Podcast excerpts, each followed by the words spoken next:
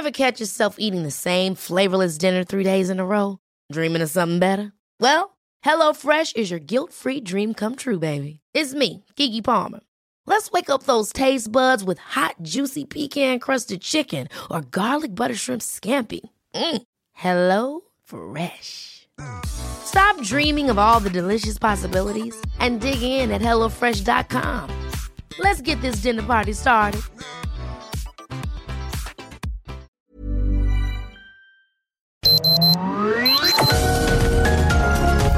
Heraldo Media Group presenta Sergio Sarmiento y Lupita Juárez. Información veraz y oportuna con un toque personal y humano. Por El Heraldo Radio, donde la H suena y ahora también se escucha.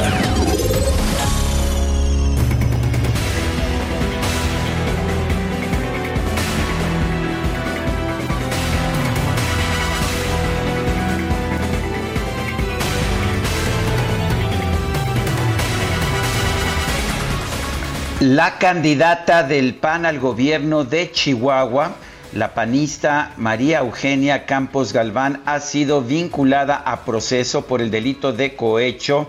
Y bueno, esto por una acusación del también panista gobernador Javier Corral. Y bueno, al final de la audiencia en la que se le vinculó a proceso, el juez de control Samuel Uriel Mendoza aseguró que la mayoría de las pruebas presentadas por el ministerio, Público en contra de los imputados no fueron refutadas por la defensa, por lo que el valor probatorio de las mismas acredita eh, la comisión del delito. Eh, sin embargo, Maru Campos señaló que, pues, que no se pudieron presentar pruebas en contra porque las pruebas que se sometieron al juez no habían sido sometidas primero a la consideración de su equipo legal. Después de escuchar eh, todas las pruebas, el juez llamó a las partes para leer el análisis de los argumentos presentados, entre los que destacaron como prueba legal los 34 recibos de dinero firmados por Campos Galván, mismos que cuentan con una fe notarial de Luis Raúl Flores, notario público número 4 en Chihuahua. Con estas pruebas, el Ministerio Público el Ministerio Público está tratando de comprobar que Campos Galván recibió 9 millones de pesos y otras cantidades fueron recibidas por otras personas. Y bueno, pues estaremos al pendiente de este caso que pues que va a incidir sobre el resultado de la elección de la elección al gobierno de Chihuahua. Vale la pena señalar que Maru Campos la expresidenta municipal de la ciudad de Chihuahua, siempre confrontada con Javier Corral, ha dicho que no va a retirar su candidatura por ley, no tiene que hacerlo mientras todavía no haya una sentencia en su contra. Son las 7 de la mañana con dos minutos, 7 con dos minutos y tenemos una entrevista para empezar este programa. Adelante, Guadalupe. Hola, ¿qué tal? Sergio Sarmiento, buenos días para ti, amigos. Qué gusto saludarlos. Bienvenidos a la información. Efectivamente está con nosotros el doctor Gómez, que es médico con actividades en un hospital privado aquí de la Ciudad de México. Y es que ayer médicos del sector privado protestaron en las inmediaciones de la Escuela Naval Militar en la Ciudad de México para exigir la aplicación de la vacuna contra el COVID-19. Doctor, ¿qué tal? Buenos días. Hola, ¿qué tal? Buenos días. Doctor, cuéntenos, ustedes no han sido vacunados, pero eh, nos dicen que no, que porque son doctores privados, son médicos privados y personal médico privado, pero ¿significa eso que no están en riesgo? Eh, no, en realidad lo que lo que se sabe, de acuerdo al plan de vacunación que tenía el gobierno, es darle prioridad a las personas que estaban en contacto directo con los con los pacientes de COVID en, el, en la terapia intensiva y seguido a eso estaríamos en una segunda fase de vacunación donde tendríamos que estar ya vacunados todos. La jefa de gobierno ha expresado que el 100% del personal de salud eh, pues entendemos de gobierno está vacunado y que ya están trabajando en su segunda dosis, mientras otros médicos de la, de la parte privada, que finalmente todos somos médicos, todos vemos pacientes, todos vemos pacientes enfermos con distintos síntomas que desconocemos si son de COVID cuando llegan por primera vez.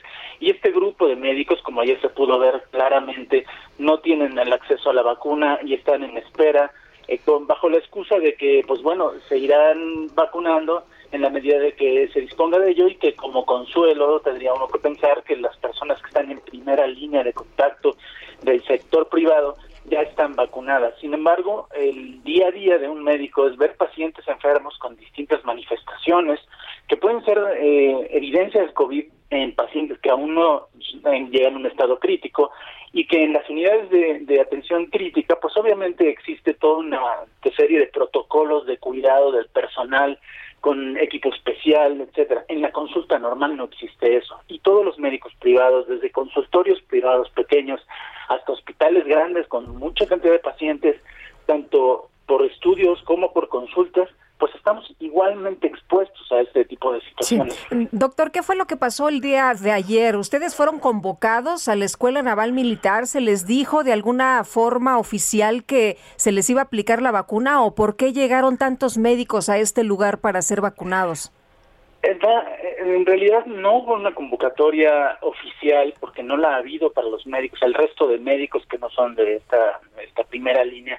Eh, debido a que, pues bueno, el plan de gobierno, como lo ha dicho, pues es, es este, de, vacunar a todo su personal y eh, de los sobrantes, lograr vacunar a los demás. En realidad lo que sucedió ayer es que estaban citados personal de, de, mm, la Marina y personal de eh, hospitales públicos a presentarse para vacunarse ese día. Sin embargo, pues bueno, todos tenemos amigos, compañeros y pues bueno, todos somos una misma familia entre los médicos y claro que cuando nuestros amigos eh, médicos de institución vieron que estaban vacunando, pues les avisan a sus demás amigos, ¿sabes qué? Vente para acá porque están vacunando, aquí sí están vacunando, están vacunando médicos.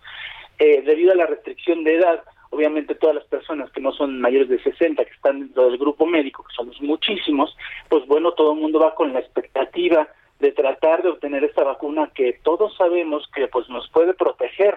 Ahora pues... Eh, ¿Pero eran sobrantes? ¿Les dijeron que eran vacunas sobrantes?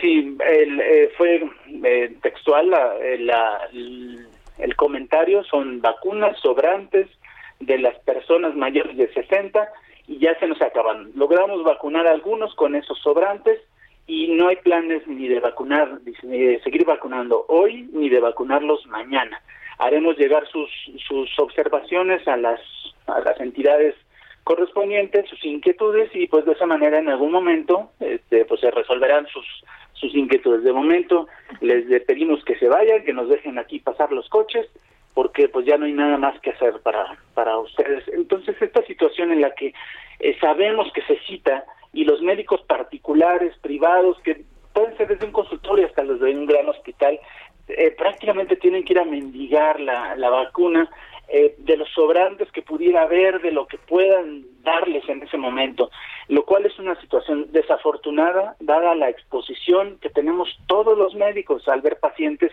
que sabemos que esta enfermedad no es una tos, no nada más la ven los pacientes, los, el personal en las terapias intensivas. Estos pacientes llegan con problemas neurológicos, con problemas digestivos, con problemas respiratorios, con problemas de distintas, eh, en distintos aspectos, a ver, a distintos médicos de todos los niveles privados y estamos tan expuestos como los médicos que pues ahora el gobierno se, se, preocupa por presumir que ya están vacunados. La cosa es que se quedaron sin vacuna los médicos de instituciones privadas.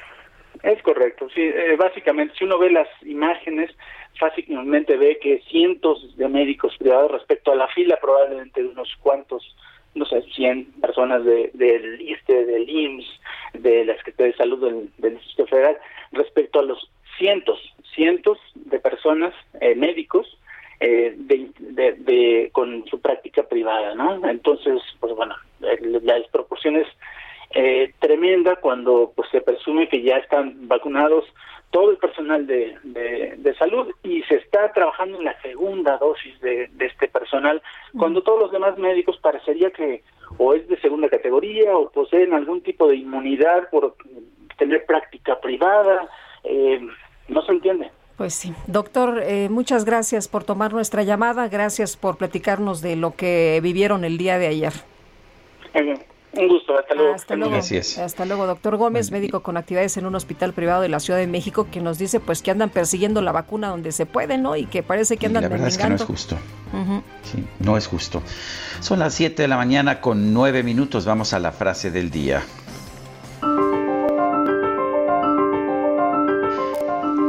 Soy seguidor de Jesús Cristo porque defendía a los pobres y estaba a favor de los oprimidos. Andrés Manuel López Obrador.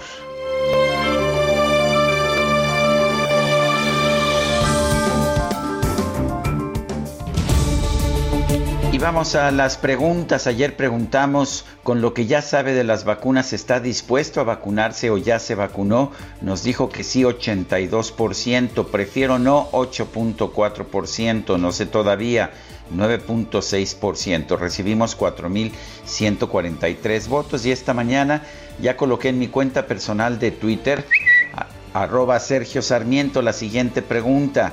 ¿Ya terminó AMLO con la corrupción en México? Sí, nos dice 2%, no 90.2%, no tengo datos 7.8%. En 34 minutos hemos recibido 1.835 participaciones.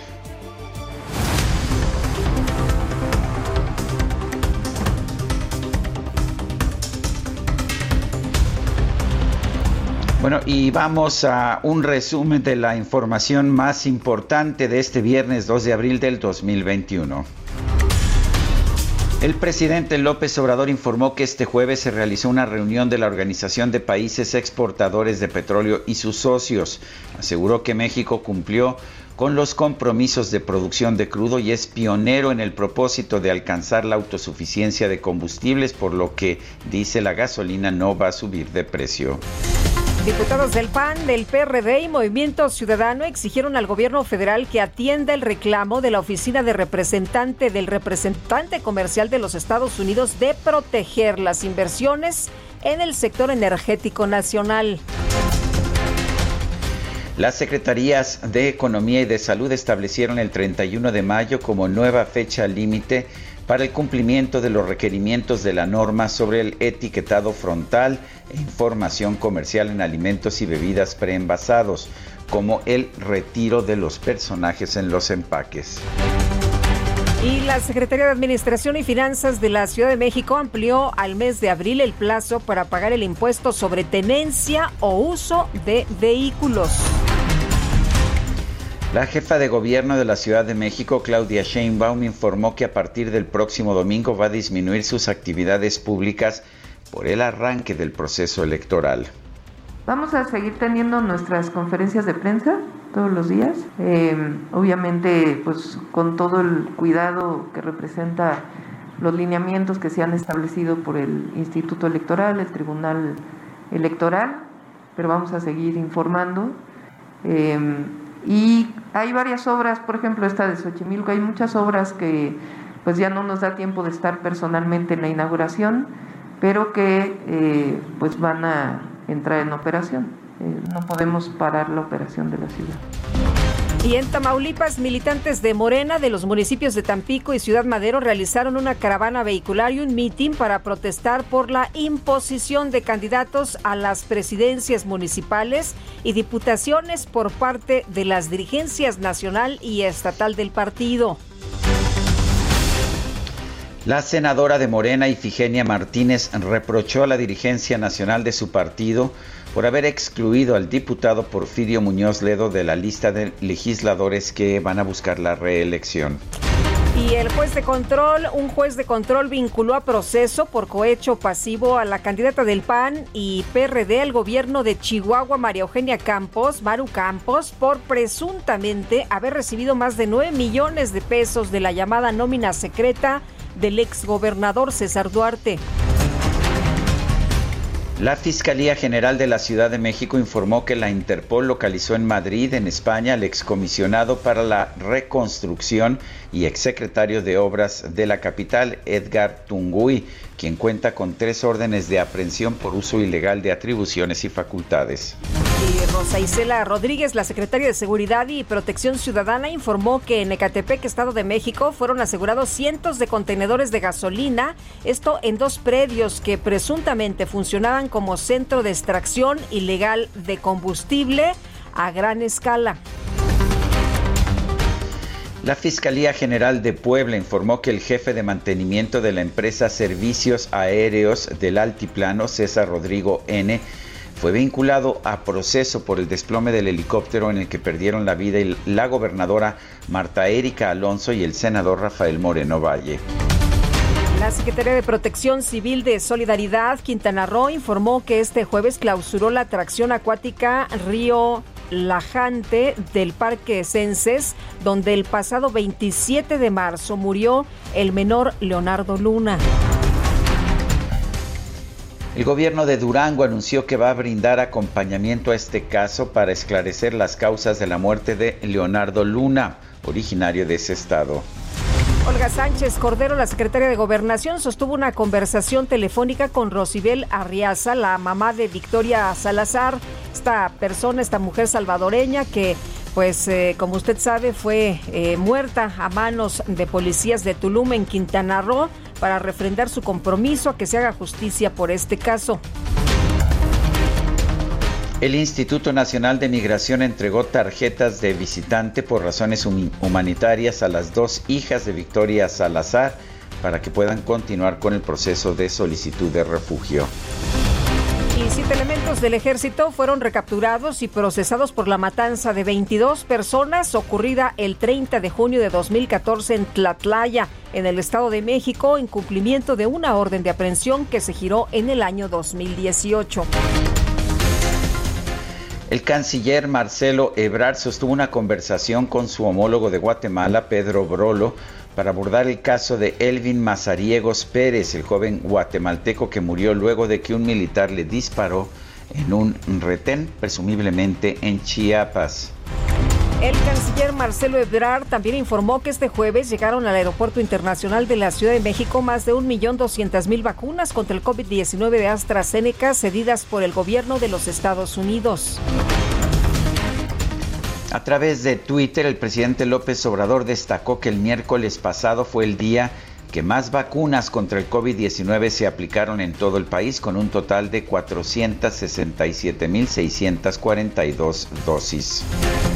El gobierno capitalino confirmó que este viernes arranca la vacunación contra el COVID-19 en adultos mayores de Iztapalapa y Gustavo Amadero con la fórmula rusa, la Sputnik B.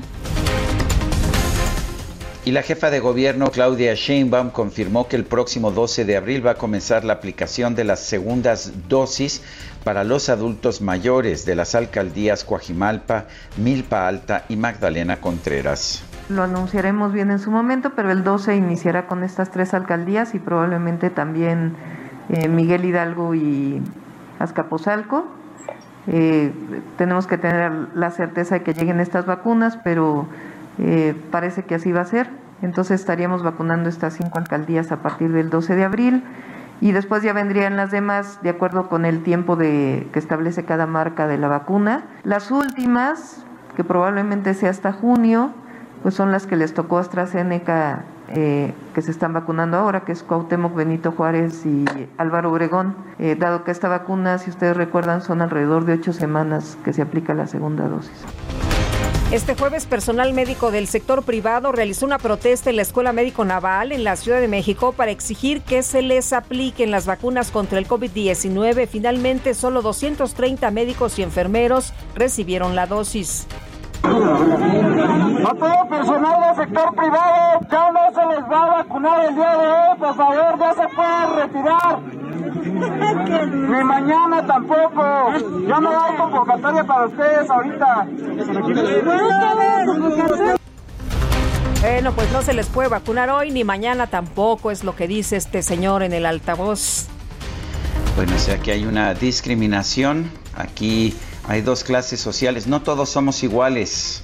No somos iguales, como dice el presidente. Una cosa son los del sector público y otra los del sector privado. En fin, la Secretaría de Salud Capitalina aseguró que ya fueron vacunados todos los trabajadores de instituciones privadas del sector salud que brindan atención de primera línea a pacientes de COVID-19.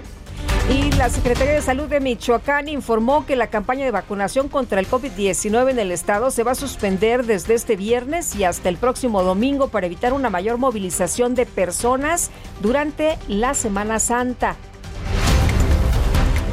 La Secretaría de Salud Federal informó que este jueves se registraron 454 muertes por COVID-19 en México. La cifra acumulada subió a 203.664 decesos y 2.244.268 casos confirmados. El gobierno de los Estados Unidos lanzó una campaña en inglés y español para invitar a la población a vacunarse contra el COVID-19 a fin de contribuir a terminar con la pandemia. El gobierno de Chile anunció el cierre de sus fronteras por un mes a partir del próximo 5 de abril con el objetivo de frenar el incremento de contagios de COVID-19 registrado en las últimas semanas. Y autoridades de Bolivia anunciaron el cierre de su frontera con Brasil por siete días para evitar una posible propagación de la variante del coronavirus detectada en ese país. Y en información deportiva, en el Opening Day, el día de apertura de las grandes ligas de béisbol, los Rockies de Colorado derrotaron 8 a 5 a los Dodgers de Los Ángeles, los monarcas de la última serie mundial. Son las 7 de la mañana con 20 minutos.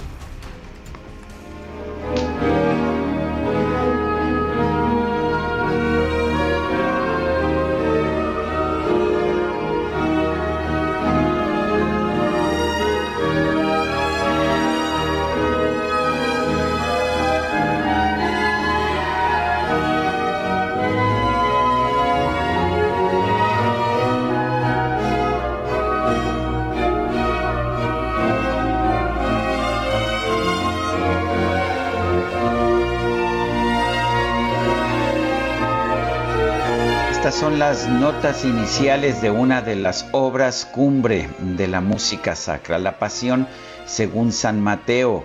Es una obra de Johann Sebastian Bach, una obra de más de dos horas y media que nos ofrece la visión del evangelista Mateo sobre la pasión de Jesús de Nazaret. Es una, pues es una obra que tradicionalmente se interpreta allá en Alemania, precisamente en Semana Santa creo que es una de las obras más hermosas de la historia.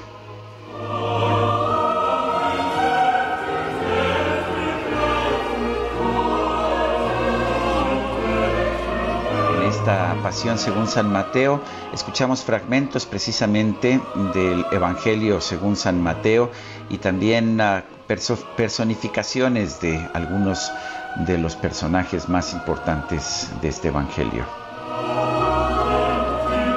parece bien para este Viernes Santo? Guadalupe es una de las obras fundamentales para cualquier Viernes Santo en cualquier lugar del mundo. Pues totalmente de acuerdo, Sergio. Qué bueno que lo estamos escuchando.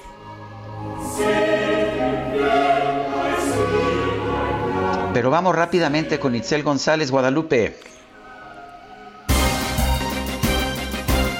Las destacadas del Heraldo de México. Efectivamente, Sergio, ya está aquí Itzel González con las destacadas muy tempranito, ¿eh? Ya lista, muy preparada. Y los destacalovers, Itzel, ¿estarán despiertos a esta hora? Prevenidos a esta hora, Sergio Lupita, amigos. buenos días, excelente viernes, viernes 2 de abril del 2021.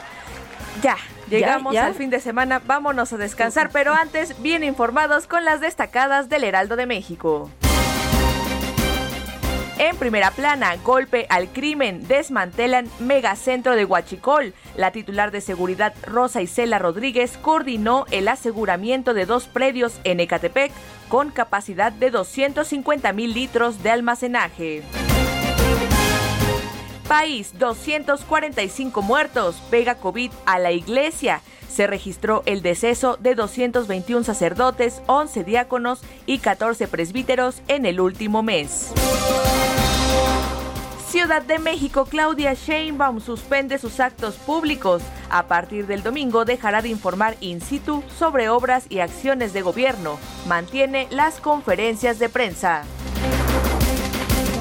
Estados, reutilización, convierten sargazo en productos. Dan una segunda vida a esa plaga mediante bloques de concreto, biofertilizantes o calzado. Orbe, en Chile cierran fronteras por rebrote, se prohíbe el ingreso y salida del país a chilenos y extranjeros por el plazo de un mes. Meta, Opening Day, trepidante. Lucen mexicanos, sucumben favoritos, acuden los fans y hasta la nieve pasa lista. Y finalmente, en mercados ante vivienda cara, créditos conjuntos aumentan. En el primer año de implementarlos, el Infonavit superó la meta de 2020 en 184%. Lupita, Sergio, amigos, hasta aquí las destacadas del Heraldo. ¡Feliz viernes! Gracias, Itzel. Muy buenos días. Son las 7 con 24. Vamos a una pausa y regresamos.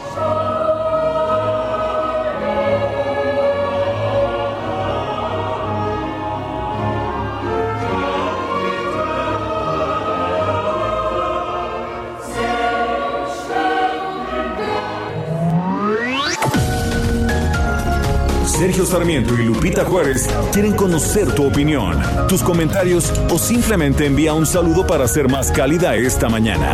Envía tus mensajes al WhatsApp 5520 109647.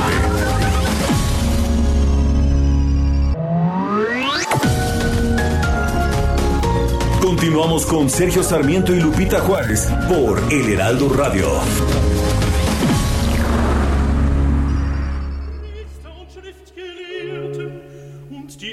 Ältesten im Volk in den Palast des hohen Priesters, der da ist Kaiphas, und hielten Rat, wie sie Jesu mit Listen griffen und töteten. Sie sprachen aber, das Fest, das Fest, das Fest,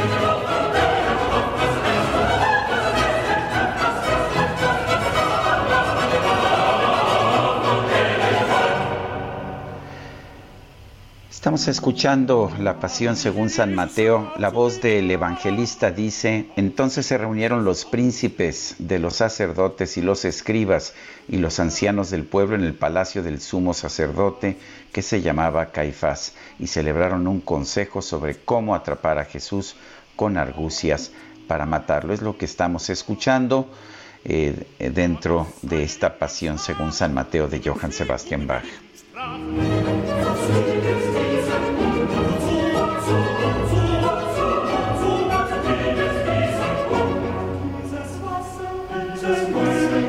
Coro dice, pero que no lo prendan en la fiesta para que no haya una revuelta del pueblo. Tenemos mensajes de nuestro público. Tenemos muchos y les agradecemos a nuestros amigos que a pesar que es día de descanso, se están comunicando con nosotros desde temprano. Dice una persona, mi sobrina es médico especialista en glaucoma.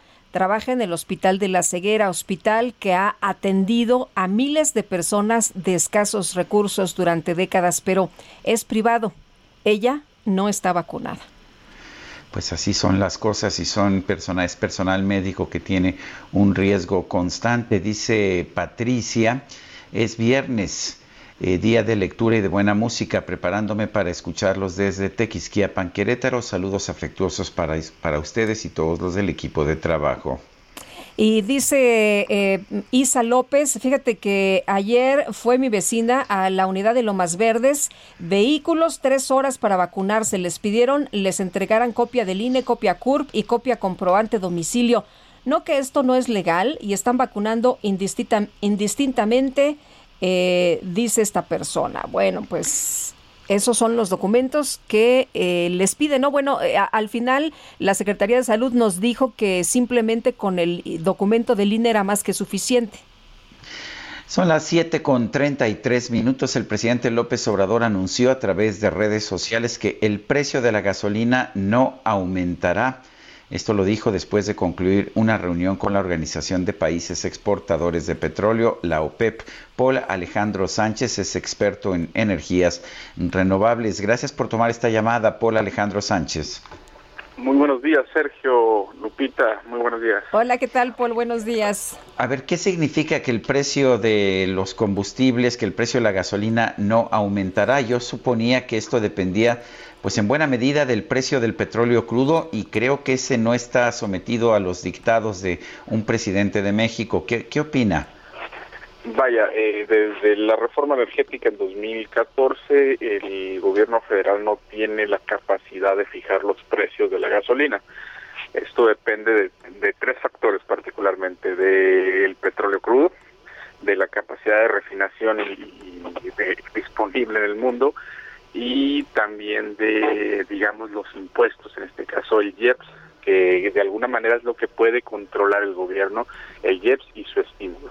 Entre más aumenta el precio internacional del petróleo, que es lo que pasó el, día de ayer en la reunión, trataron de aumentar un poquito más la, producción para mantener los precios estables o quizá que baje un poquito más.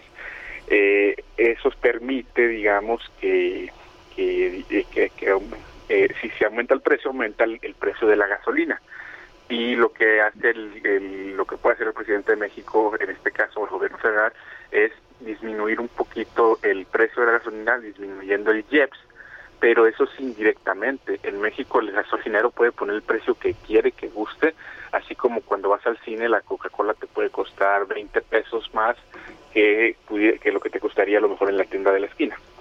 Ahora, Paul, México, dice el presidente, o lo dijo ayer, lo escribió en su cuenta de Twitter, cumplió compromisos de producción y es pionero en el propósito de alcanzar la autosuficiencia en combustibles. ¿Esto va a provocar que la gasolina no suba de precio si somos autosuficientes? ¿Y esto es verdad? Eh, tampoco.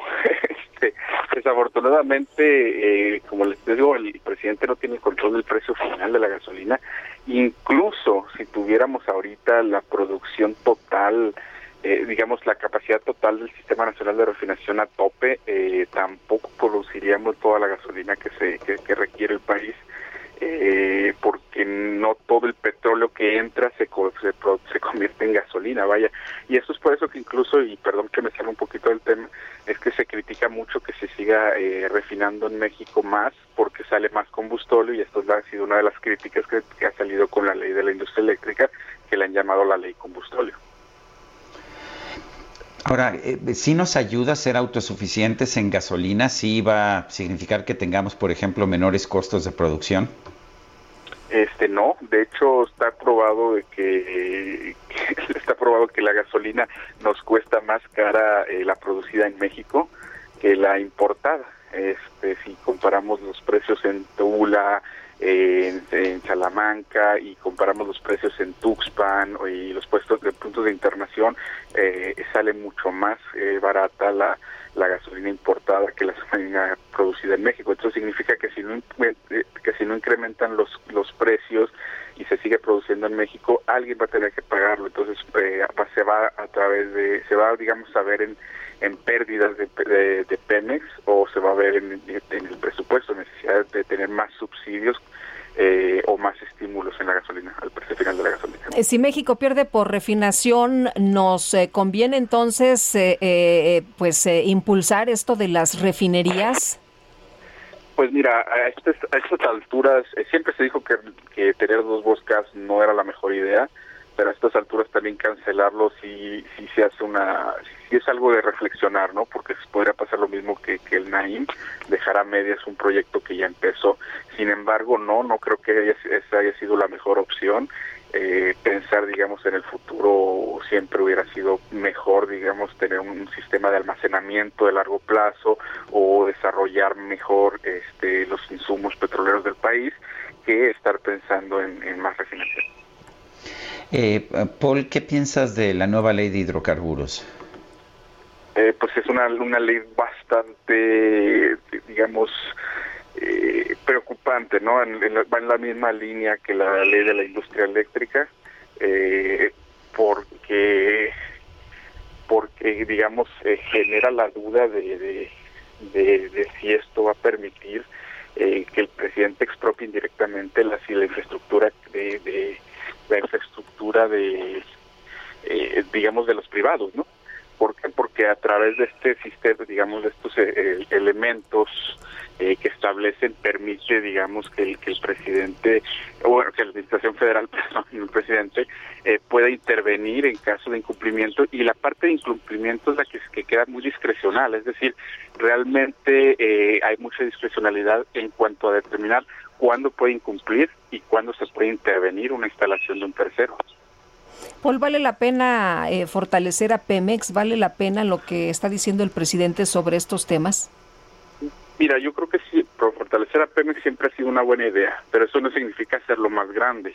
hacer un Pemex más esbelto, más robusto, e más esbelto, perdón, menos robusto, e incrementar, digamos, su capacidad de asociación, de desarrollar eh, farmouts, por ejemplo, de, eliminar cadenas productivas eh, ineficientes, eso sería una mejor idea que tratar de darle a, Pemex todo lo que pide. Algo que siempre hemos reflexionado es que eh, Pemex siempre, siempre Pemex va a estar ahí cuando se acabe esta administración. Entonces Pemex está buscando también, al interior de Pemex eh, hay, hay intereses para eh, mantener también eh, todas las todas las áreas de productivas y eso pues finalmente es una pérdida pues eh, para las es un riesgo para las finanzas públicas. Y entonces eh, independientemente de si queremos un Pemex más fuerte eso implica que necesitamos también valorar las fortalezas de Pemex. Y no significa darle todo refinar más eh, incrementar el personal solamente explorar y producir a través de la empresa y todas estas cosas que al final nos nos restan valor Paul Alejandro Sánchez, experto en energías renovables, gracias por conversar con nosotros esta mañana. Muchas gracias, Sergio. Muchas gracias, Lupita. Excelente viernes. Hasta luego, igualmente. Este jueves, la titular de la Secretaría de Gobernación, Olga Sánchez Cordero, ofreció a la madre de Victoria Salazar, a la señora Rosibel Arriaza, el acompañamiento del Gobierno de México en las diligencias necesarias para verificar este proceso de investigación y dar puntual atención al feminicidio de su hija cometido por elementos policíacos de Tulum, allá en Quintana Roo. María Fabiola Laniza Manó es comisionada nacional para prevenir y erradicar la violencia contra las mujeres. Está en la línea telefónica y le agradecemos que tome la llamada. María Fabiola, ¿qué tal? Buenos días. Buenos días, gracias eh, por la oportunidad y aquí de, comentar este esta tragedia y este tema tan tan doloroso que sucedió en Tulum. ¿Cuál es la forma en que el gobierno de México puede apoyar a las hijas de esta mujer? Sí, nosotras eh, hemos estado desde los, desde los primeros minutos que, que aconteció este este hecho. Eh, de inmediato nos comunicamos con las autoridades del, de, de Quintana Roo, particularmente con el fiscal general. Eh, primero para manifestarle que lo ocurrido eh, claramente eh, reflejaba un abuso de autoridad y que eh, uso excesivo de la fuerza, eh, violación de todos los protocolos eh, señalados para la atención a, las mujeres y por supuesto que se trataba de un feminicidio a todas luces. y bueno, la solicitud era que se actuara de inmediato y nuestra solicitud fue siempre que la carpeta de investigación se integrara como un delito de feminicidio. Desde entonces hemos estado en comunicación eh, todos los días a todas horas con las autoridades eh, de Quintana Roo y, y bueno, no solamente para eso, sino para garantizar que no quede en la impunidad este delito y para atender a las víctimas indirectas, en este caso las hijas de doña Victoria Salazar. Ahora, ¿se ha ayudado realmente como debe eh, a, las a las familiares eh, por ser un, tema que cobró pues mucha atención? No solamente por eso, nuestro día a día es la atención inmediata a este tipo de casos, la prevención, por supuesto, no, no desearíamos que ocurrieran este tipo de delitos, queremos llegar a tiempo, sin embargo, como con ABIN tenemos una un monitoreo permanente eh, sobre este tipo de violencias, podemos saber prácticamente en unos minutos, unas horas, cuando ocurre un hecho delictivo y actuamos de de inmediato eh, a través o con la coordinación de las autoridades estatales. Eh, esa es nuestra tarea eh, de manera permanente, por eso podemos identificar de inmediato estos delitos y, y, pero sobre todo trabajamos en la prevención. Queremos que ocurran este tipo de delitos. en el caso de las hijas de, de, de la señora eh, de, Victoria Salazar, eh, ¿qué, tipo de apoyo se les da para mantenerlas? Porque finalmente se trata de menores de edad.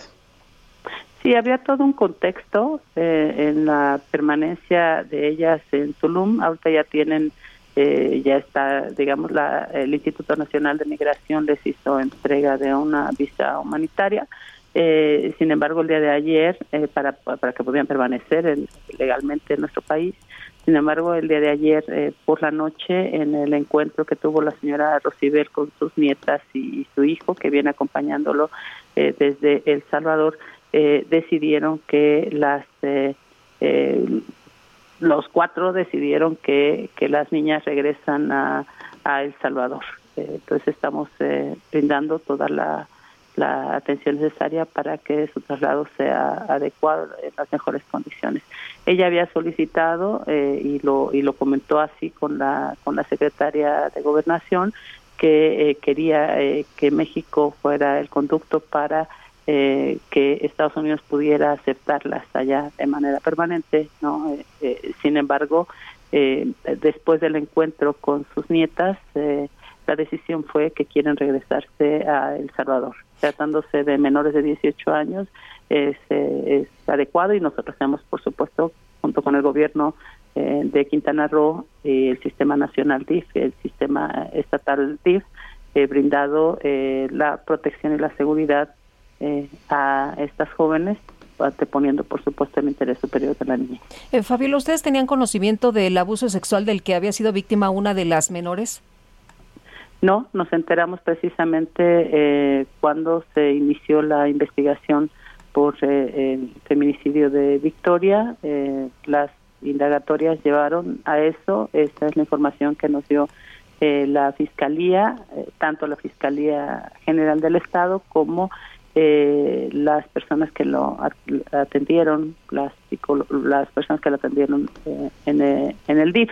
Eh, lo que ya sabemos y estuvimos insistiendo mucho también con la fiscalía es que eh, el presunto responsable de esta de estos abusos eh, sexuales en contra de las de las jóvenes ya está detenido. Muy bien, pues Fabiola, muchas gracias por platicar con nosotros esta mañana. Muy buenos días. Buenos días, encantada. Gracias por la oportunidad. Hasta luego, Fabiola Lanís. Mano es comisionada nacional para prevenir y erradicar la violencia contra las mujeres.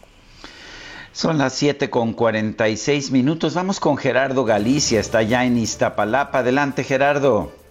Así es, eh, Sergio Lupita, excelente mañana. Y ya hicimos un recorrido justo en la zona centro de esta alcaldía y tenemos ya cierres a la circulación en el marco de la 178 representación de la Pasión de Cristo. Para nuestros amigos que tenían planeado utilizar la calzada Ermita Iztapalapa, ya tenemos un cierre en la llamada Ermita Baja. Esto ocurre justo a la altura de Javier Rojo Gómez. A partir de este punto, los automovilistas ya no pueden continuar hacia la zona del eje 3 Oriente. Se ha habilitado la llamada Ermita Alta para que se pueda transitar en doble sentido, así que esta es la opción más cercana. Por lo pronto tenemos mínima afluencia de vehículos, sí es opción para poder transitar todavía en la zona centro de Iztapalapa, aunque en las próximas horas podríamos tener cierres a la circulación. Otra opción o alternativa puede ser el eje 5 sur y el eje 6, aunque distante, también puede funcionar como una alternativa para evitar los cierres que se realizan con motivo de la Pasión de Cristo en esta demarcación. Y por lo pronto, el reporte. Muchas gracias, Gerardo. Hasta luego. Bueno, y vámonos ahora con Israel Lorenzana, que anda por allá en La Viga. ¿Qué tal, Israel? Hola, Israel. Yo creo que ya se despistó comprando un kilito de, de pescado, ¿no? Eh, a lo mejor camaroncito. Israel, ¿cómo te va? Buenos días.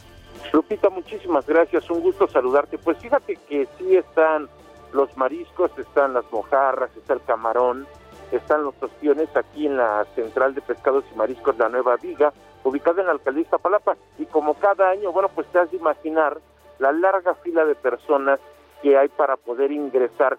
Y es que desde ayer eh, Lupita está llevando a cabo un operativo especial por parte de las autoridades de la alcaldía Iztapalapa. Tenemos a personal de protección civil, los cuales están en la entrada regulando el acceso. Están pasando grupos de 50 a 60 personas y ya cuando se dan cuenta que está un poco vacía, pues permiten el ingreso de más personas. Por supuesto, la fila alcanza, pues yo diría que más de un kilómetro, Lupita le da la vuelta a la central de pescados y mariscos, la fila llega casi, casi hasta la zona de Churubusco. Lo que se hay que recalcar es que las medidas sanitarias se están aplicándose al pie de la letra. Nadie puede pasar si no le aplican gel, gel antibacterial, si no lleva cubrebocas y además les checan la temperatura. No pueden ingresar niños menores de edad ni personas adultas mayores están permitiendo que ingresen, así que única y exclusivamente una persona por familia puede pasar para comprar mariscos aquí en la Nueva Viga Y en materia vehicular, la circulación pues está muy afectada prácticamente desde la zona de Churubusco y con dirección hacia Periférico. Van a encontrar también un operativo por parte de la Secretaría de Seguridad Ciudadana. El bloque de carriles del lado izquierdo está exclusivamente para los vehículos que ingresan a la nueva viga. Así que bueno, pues hay muchos contratiempos. Hay que por supuesto armarse de paciencia, ya que precisamente superando este punto la circulación mejora para nuestros amigos que van con dirección hacia el oriente de la capital. Lupita, la información que te tengo. Muy bien, Israel, muchas gracias. Muy buen día. Hasta luego, buenos días. Y vamos con Rogelio López, él está en circuito interior. Adelante, Rogelio. Muchas gracias, es un placer saludarte, Sergio Lupita. Y bueno, pues te comento que hace unos momentos se registró la volcadura de un vehículo compacto, el cual, bueno, pues está lesionada una persona. Y bueno, pues está siendo atendida en este momento por paramédicos. Lo que sí hay que tener mucha precaución para los amigos que vienen circulando sobre el circuito interior, ya que en la calle de Esterlinas es donde se suscitó este accidente vial. Y bueno, pues con ello el heroico cuerpo de bomberos está trabajando en la zona para poder así pues eh, mitigar los riesgos debido al pues derrame de eh, fluidos, lo que es gasolina y anticongelante de este vehículo y bueno pues está eh, tratando de limpiar la cinta asfáltica para que no suceda otro incidente. La circulación es lenta, superando el punto, no tiene mayor contratiempo, pero sí, por favor, hay que disminuir la velocidad, ya que, bueno, pues tenemos las vialidades totalmente libres de la, eh, pues de la ciudad debido a este, eh, pues, eh, fin de semana largo, y bueno, pues hay que manejar con mucha precaución. Sergio Lupita, esto es lo que pasa directamente desde las calles de la Ciudad de México. Muchas gracias, Rogelio López. Muy buenos días. ¿Y qué hora es? Son las 7.50.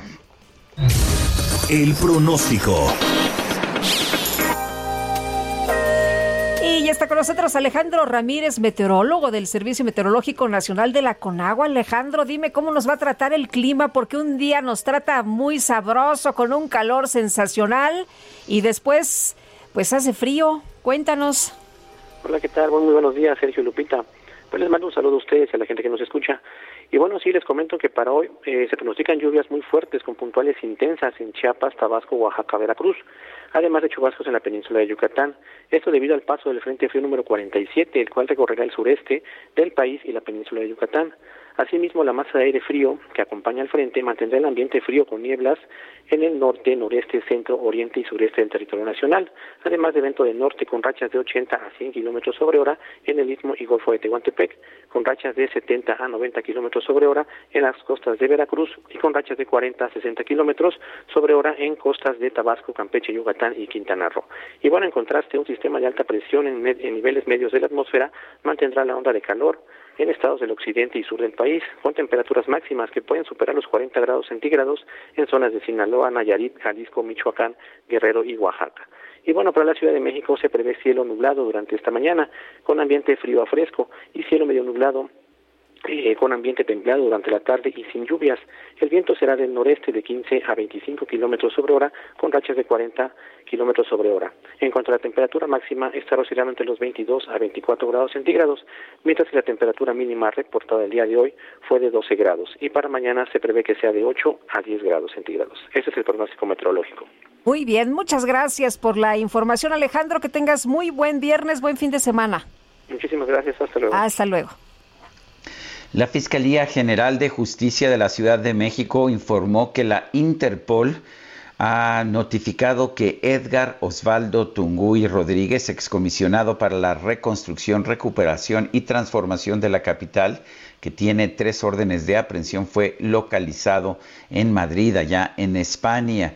En España, según un comunicado de la Fiscalía Capitalina, el ex servidor público cuenta con tres órdenes de aprehensión por su probable participación en el delito de uso ilegal de atribuciones y facultades solicitadas y obtenidas por la Fiscalía para la investigación de los delitos cometidos por servidores públicos, por lo que la Fiscalía General de Justicia de la Ciudad de México solicitó su búsqueda internacional. Y bueno, pues la noche de este jueves la Fiscalía General de Justicia adelantó que tras la identificación del ex servidor comienza la solicitud de publicar la ficha roja y que Interpol deberá notificar a la Fiscalía General de la República para los efectos del procedimiento de extradición a través de los conductos diplomáticos correspondientes. Son las 7.54, nos gustaría escuchar sus puntos de vista, sus opiniones. Mándenos un mensaje de texto o de voz a nuestro WhatsApp 55 20 10 96 47. Regresamos.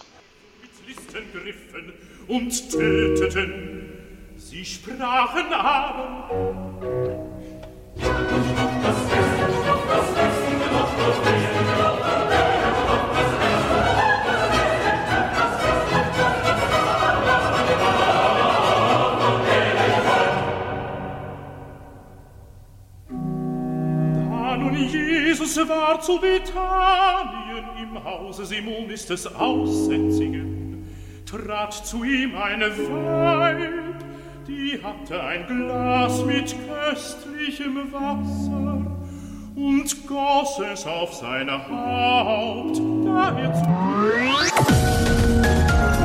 Sergio Sarmiento y Lupita Juárez quieren conocer tu opinión, tus comentarios o simplemente envía un saludo para ser más cálida esta mañana.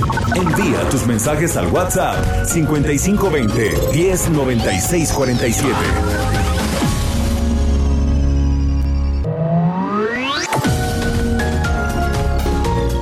Continuamos con Sergio Sarmiento y Lupita Juárez por El Heraldo Radio.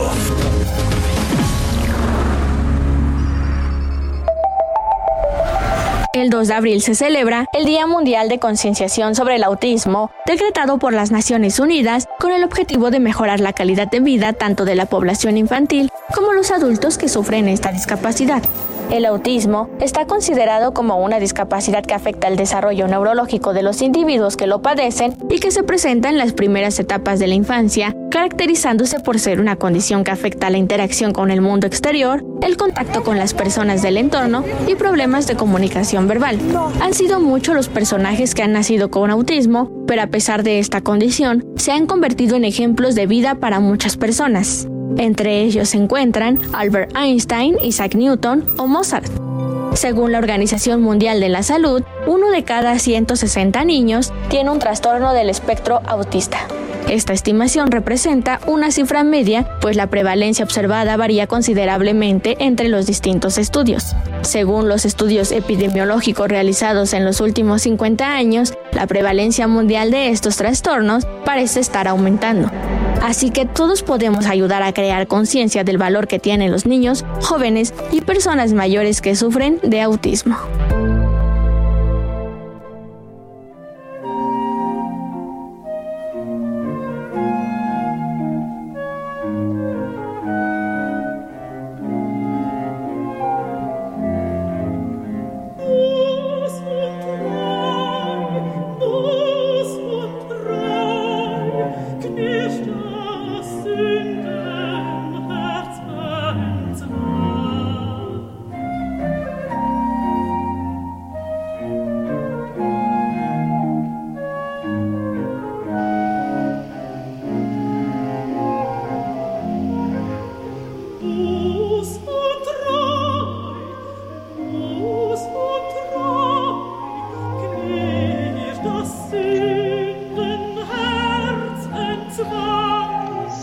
Seguimos escuchando fragmentos de la Pasión según San Mateo de Johann Sebastian Bach.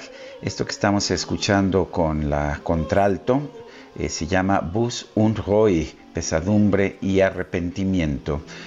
Esta Pasión según San Mateo nos ofrece la versión de la Pasión de Jesús según la interpretación de Johann Sebastian Bach.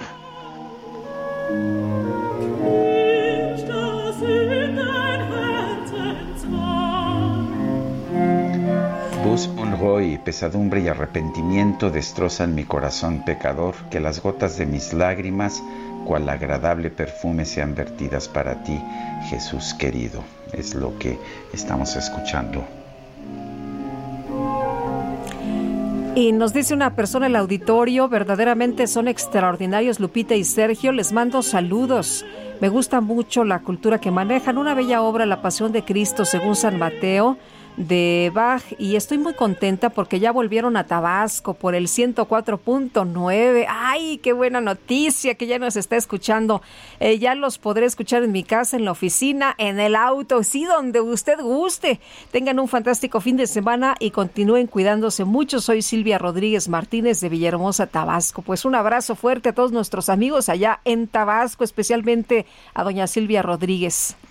Y Javier Espino de la Ciudad de México nos manda un muy largo mensaje eh, que está relacionado con la columna que publicó hoy y que dice que AMLO y religión dice, yo creo que todas las personas tienen la libertad de autonombrarse como quieran, defensores de la libertad de expresión, paladines de la justicia, periodistas, etcétera, pero de eso a que realmente lo sean es diferente. Y me refiero a que el inquilino de Palacio Nacional se autonombre cristiano es realmente una ofensa, así como lo que lo es que Lord Molécula se autonombre periodista. Viene un largo, largo mensaje que concluye diciendo, Sergio, no te confundas, tú no eres como Lord Molécula, ni AMLO es cristiano, ni Biden es católico. Saludos, Javier Espino de la Ciudad de México.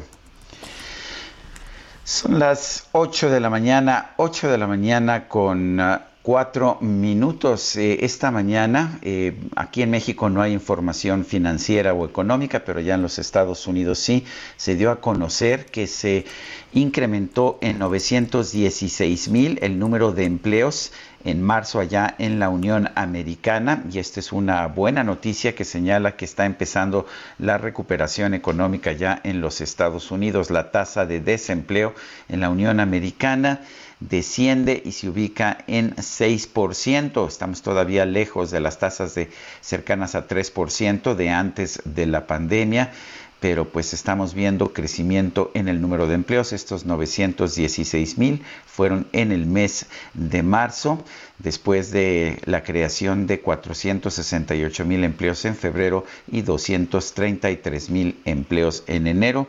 Esa es la información. Uh, que estamos uh, recibiendo de los Estados Unidos esta mañana, donde sí, sí hay información que tiene que ver con la economía.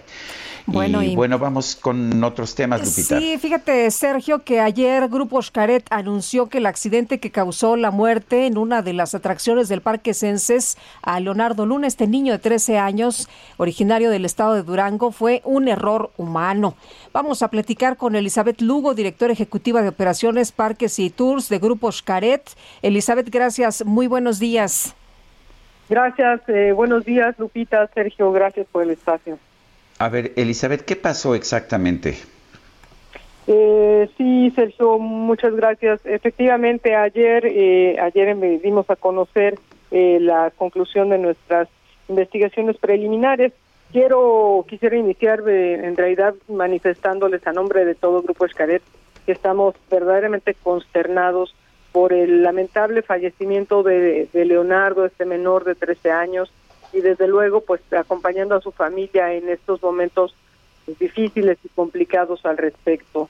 Eh, el sábado 27 eh, tuvimos un lamentable accidente en el Parque Censes y nuestras investigaciones preliminares nos llevan de manera inmediata apuntando a que se trata efectivamente de un error humano. Esto consiste en eh, la omisión de haber colocado una rejilla en la atracción del río luego de que se solicitaron algunos eh, cambios y mejoras por parte de uno de los colaboradores de mantenimiento y pues desafortunadamente se, se saltó los políticas y procedimientos que tenemos ya para, para cualquier modificación. Entonces, esto lamentablemente ocasionó esta situación. Eh, Elizabeth, eh, ¿qué fue exactamente lo que estuvo mal? Porque pues hasta el momento sabemos que eh, no había una rejilla en uno de estos ductos donde pues estaba pasando en ese momento el niño que quedó atrapado en el lugar. ¿Qué ocurrió? Sí, efectivamente, como estaba comentando, el, el, el río es un río que tiene 60 centímetros de profundidad, es un río artificial en donde lleva una corriente muy lenta, eh, parte de lo que implica la atracción es ir flotando en ese río y donde termina eh, esta, este río eh, empieza una conexión con las cisternas de agua, que es lo que genera el flujo de movimiento. Este es el sistema de, de retorno de agua y recirculación.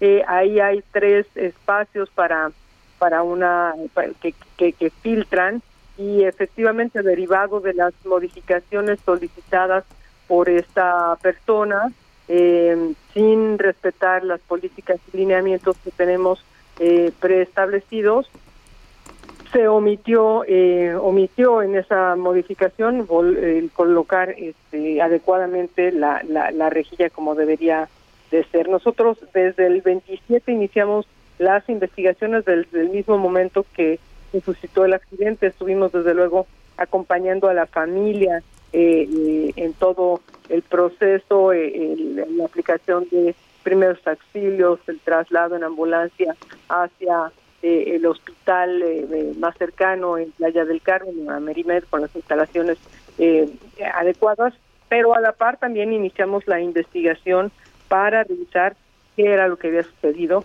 y luego de pues cuatro días de investigación, de revisiones de bitácoras, de entrevistas y etcétera con el equipo de eh, ingeniería y mantenimiento avanzado, nuestras áreas de seguridad, pues sí concluimos que definitivamente todo apunta a este error humano y en ese sentido nos hemos puesto a disposición de las autoridades con toda la información. Hemos estado eh, colaborando con eh, el equipo de protección civil.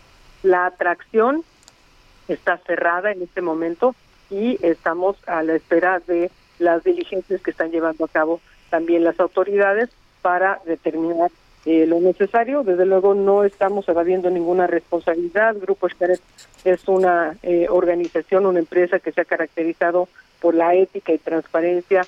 Somos una empresa socialmente responsable desde hace casi dos décadas y siempre hemos eh, manifestado con toda claridad cualquier situación. Así es que estamos abiertos con los canales de comunicación con la familia y desde luego a disposición de lo que las autoridades determinen toda vez que nuestra prioridad es que todas nuestras instalaciones y todas nuestras instalaciones sean seguras. Es, es eh, lamentable eh, el hecho y, que nos haya sucedido luego de 30 años de operaciones. Yo he manifestado, hemos recibido a más de 45 millones de visitantes desde la apertura del primer parque del Grupo Xcaret y nunca habíamos tenido un incidente de esta naturaleza. Y entonces eh, hemos empezado eh, nuevamente a revisar y reforzar desde el mismo sábado, no nada más en Parquesense, sino en todas nuestras unidades de negocio, todos los protocolos, el refuerzo, porque a pesar de tener constante capacitación y formación técnica en todos nuestros colaboradores. Grupo Chicago tiene más de 7.500 colaboradores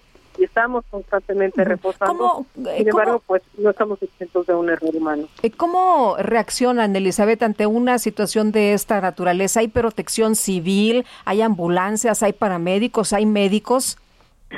Sí, desde luego, no, todos, todas nuestras unidades de negocio cuentan con primeros respondientes, área de primeros auxilios, ambulancia. Las ambulancias no son nuestras, nosotros subcontratamos, tenemos un contrato de servicio de ambulancia, por lo que por lo que eh, tener una ambulancia y traslados implica, pero tenemos contrato con las ambulancias en las distintas unidades de negocio, precisamente para que ante cualquier contingencia, sea o no eh, responsabilidad del parque, porque tenemos distintos sucesos con, con tanta gente que, que recibimos en los parques, eh, inclusive pues gente que trae algún malestar o que puede eh, tener alguna situación. Entonces tenemos convenios con, eh, con, con eh, las ambulancias y con distintos hospitales precisamente para poder en todo caso atender esta emergencia y desde luego pues nuestros cuerpos de primeros auxilios están acreditados tienen todas sus certificaciones vigentes siempre estamos trabajando bajo los esquemas de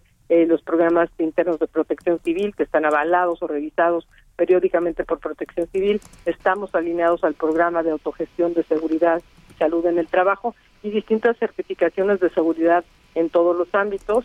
Sin embargo, pues sí, en esta en esta ocasión eh, lamentablemente eh, se trató de un error humano y, y, muy muy muy desafortunado y muy lamentable. Eh, desde luego acompañamos a la familia en este tema. se presionó, ahorita que dices que se, que, se ha apoyado a la familia, ¿se presionó en algún momento al doctor, al papá de este niño, para que retirara la denuncia, para que pues eh, no presentara alguna denuncia en contra del parque?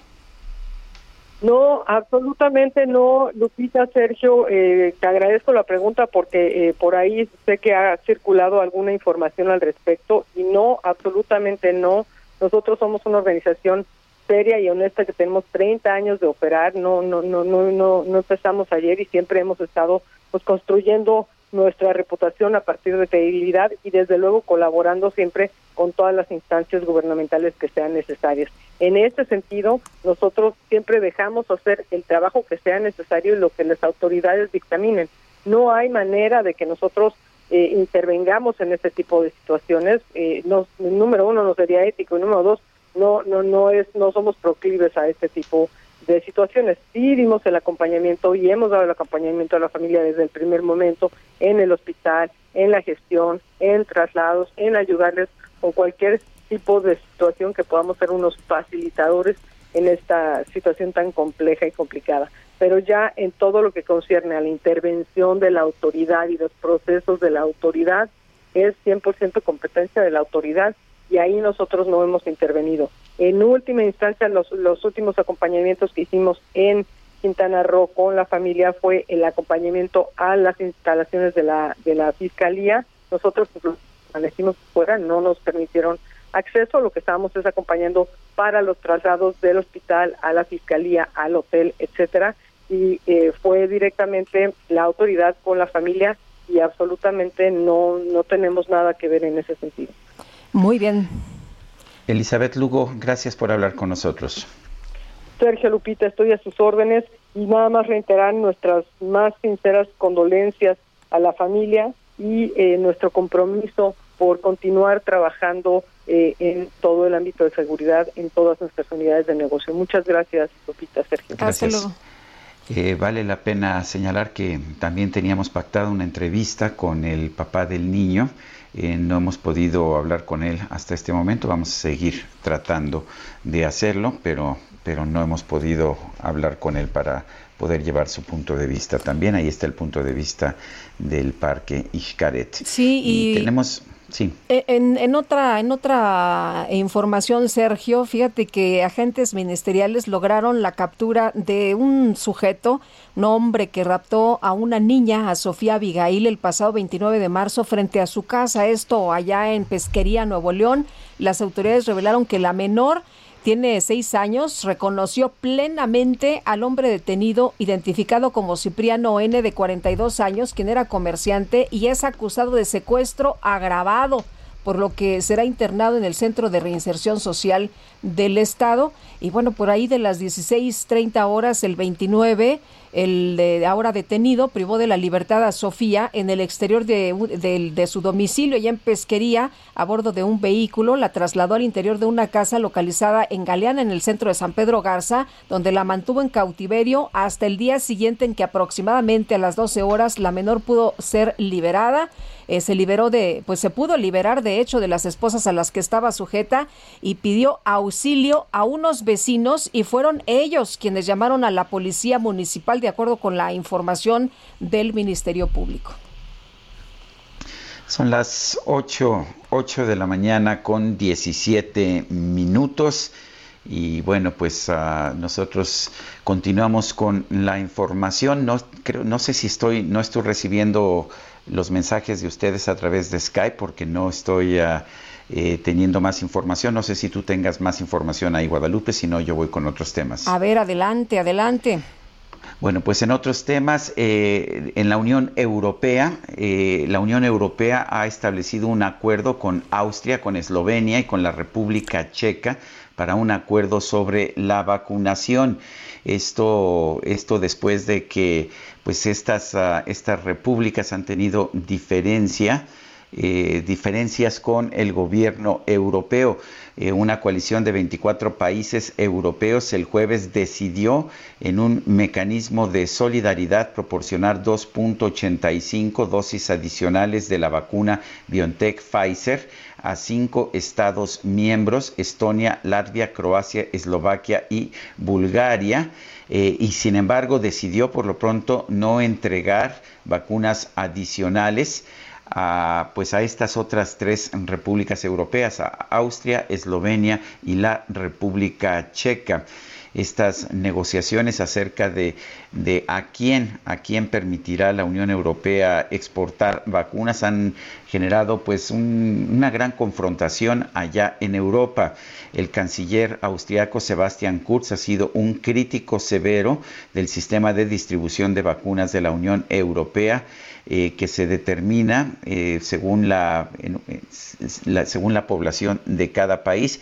Ha dicho que se requiere un sistema más, más eh, con mayor equidad y ha acusado a otros países de hacer acuerdos secretos con las empresas farmacéuticas. Oye, y tengo otra nota que tiene que ver también con el COVID-19. Fíjate que Ontario en Canadá ha anunciado un cierre de un mes para combatir el aumento de COVID y una persona que nos escucha desde Montreal nos dice que pues eh, ellos ellos tenían un toque de queda, una restricción de las 8 hasta las 5 de la mañana y ahora les dan chance de salir hasta las nueve y media.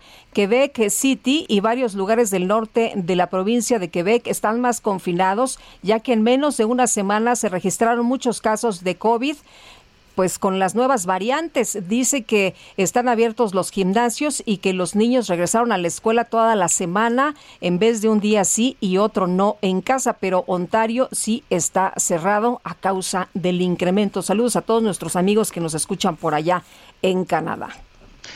Bueno, elementos del ejército mexicano se sumaron a combatir el incendio en el bosque de la primavera, sí, un nuevo incendio en el bosque de la primavera.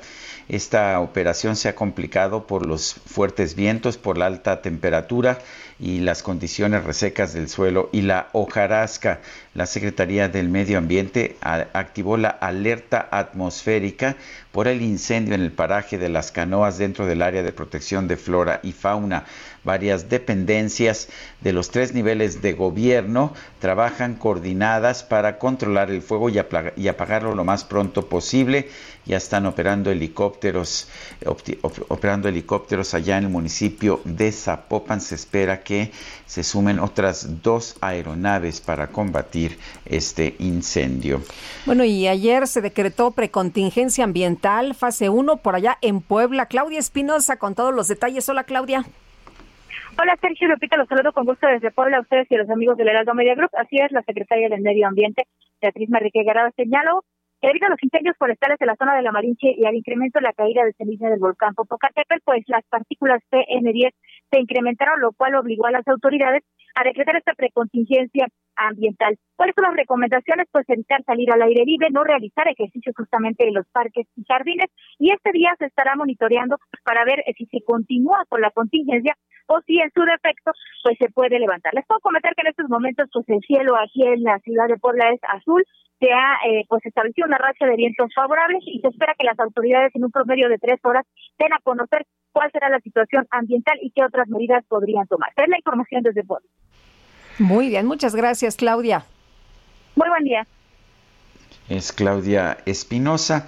Bueno, por otra parte, eh, este Viernes Santo, este Viernes Santo se va a llevar a cabo, también se van a llevar a cabo jornadas de vacunación en la Ciudad de México y en el Estado de México. Se van a aplicar 44.320 dosis con apoyo de 278 células y más de 5.000 servidores públicos.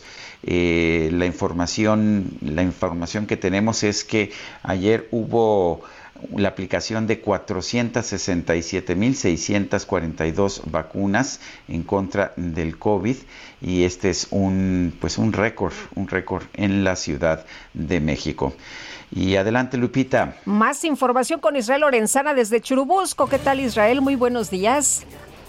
Sergio Lupita, muchísimas gracias. Pues tenemos información para nuestros amigos automovilistas que se desplazan de la zona del Palacio de los Deportes y con dirección hacia la zona de Tlalpan. En todo este tramo van a encontrar una circulación totalmente aceptable. Algunos asentamientos, esto a la altura de la viga, en la zona de trabajadores sociales, el eje 6 sur, pero nada para pensar en abandonar esta arteria, ya que superándolo la circulación mejora para nuestros amigos que van con dirección hacia Tlalpan o también con dirección hacia la avenida de los insurgentes.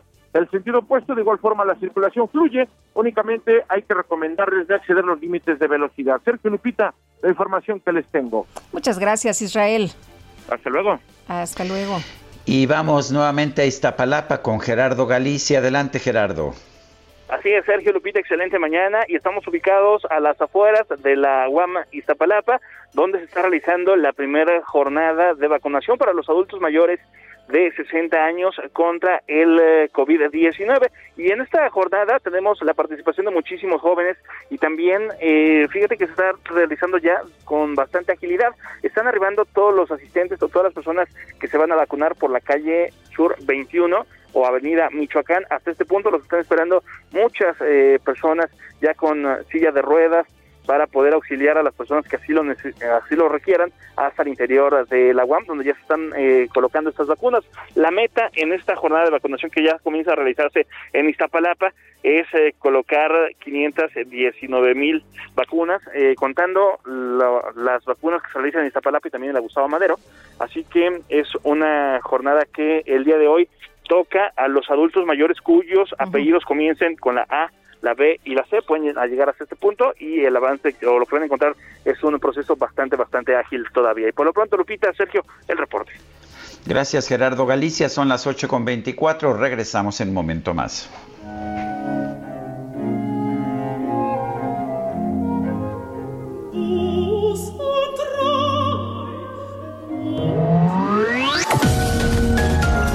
Sergio Sarmiento y Lupita Juárez quieren conocer tu opinión, tus comentarios o simplemente envía un saludo para ser más cálida esta mañana. Envía tus mensajes al WhatsApp 5520 109647.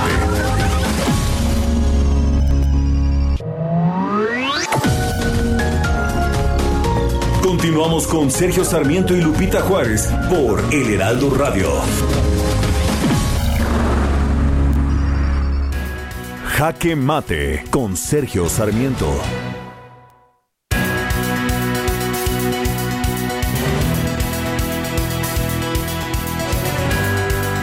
En todos los países del mundo los criterios de vacunación han sido muy claros. Se vacuna primero al personal de salud, primero por supuesto a los que tienen contacto directo con pacientes de COVID, pero después al resto del personal de salud por la cercanía que tienen con todos los pacientes. Después se vacuna a las personas mayores de edad, mayores de 60 años, y después se empieza a vacunar a otros grupos de la sociedad. En México, sin embargo, el criterio ha sido distinto se ha vacunado, sí, primero a los médicos con contacto directo con pacientes de COVID, pero después nada más se vacunó a los médicos del sector público de salud y no a los médicos privados. Esta es una forma de discriminación que además puede ser muy peligrosa. Los médicos del sector privado suelen ser los que tienen el primer contacto con los enfermos. Esto ocurre, por ejemplo, con los médicos de las farmacias, con aquellos que atienden en los consultorios de las farmacias. Cuando una persona tiene síntomas, lo primero que hace es ir a la farmacia y ahí el médico de la farmacia es quien primero lo examina. Es una tontería no tener vacunas y no darle prioridad al personal médico privado para su vacunación y es una forma de discriminación inaceptable en un país como el nuestro. No, no es mejor un médico por trabajar en el sector público que por trabajar en el sector privado. No atiende menos a la gente de escasos recursos un médico privado que un médico eh, que un médico particular, un médico privado que un médico público. Es muy importante que se atienda a los médicos del sector privado como se ha atendido a los del sector público. Yo soy Sergio Sarmiento y lo invito a reflexionar.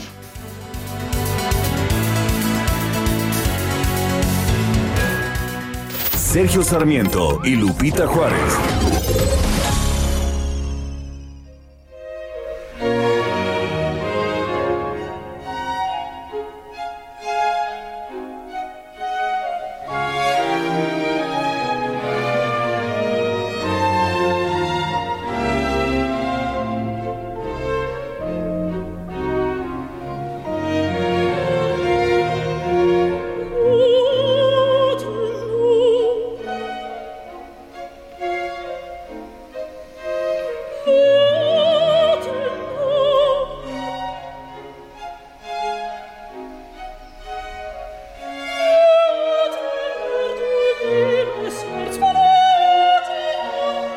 Seguimos escuchando fragmentos de la Pasión según San Mateo de Johann Sebastian Bach.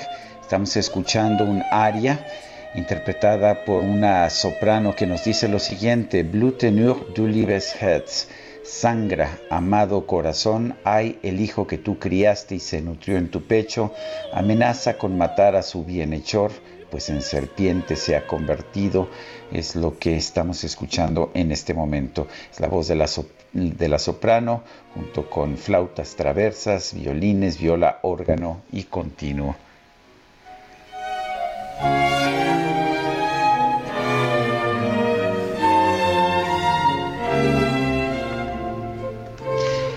La verdad es que es una obra que te deja reflexionando, una obra eh, pues importante. De hecho, se estrenó originalmente en un Viernes Santo, el Viernes Santo de 1729, aunque algunos investigadores sugieren que pudo haber, eh, se pudo haber habido una versión anterior escuchada en 1727, pero la tradición allá en Alemania es que en Viernes Santo se escucha esta pasión según San Mateo.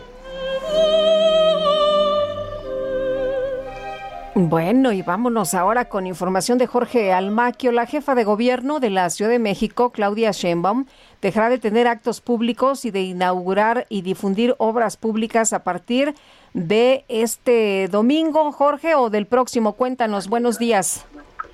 Hola, ¿qué tal, Lupita, Sergio, amigos? Así es, la jefa de gobierno, Claudia Sheinbaum, respetará las campañas proselitistas y a partir de este domingo, pues suspenderá los actos públicos y la promoción de obras y programas sociales. La mandataria capitalina expresó que mantendrá las conferencias que tiene todos los días y siempre respetando los lineamientos de las autoridades electorales porque aseguró que la Ciudad de México pues no puede dejar de funcionar. Escuchemos. Vamos a seguir teniendo nuestras conferencias de prensa todos los días, obviamente pues con todo el cuidado que representa los lineamientos que se han establecido por el Instituto Electoral, el Tribunal Electoral, pero vamos a seguir informando y hay varias obras, por ejemplo esta de Xochimilco, hay muchas obras que pues ya no nos da tiempo de estar personalmente en la inauguración, pero que pues van a entrar en operación. Eh, no podemos parar la operación de la ciudad. Tras la supervisión de la obra de ampliación de la línea 5 del Metrobús, Sheinbaum Pardo expresó que continuará con diversos recorridos que no serán públicos para atender las acciones que se desarrollan en la capital del país.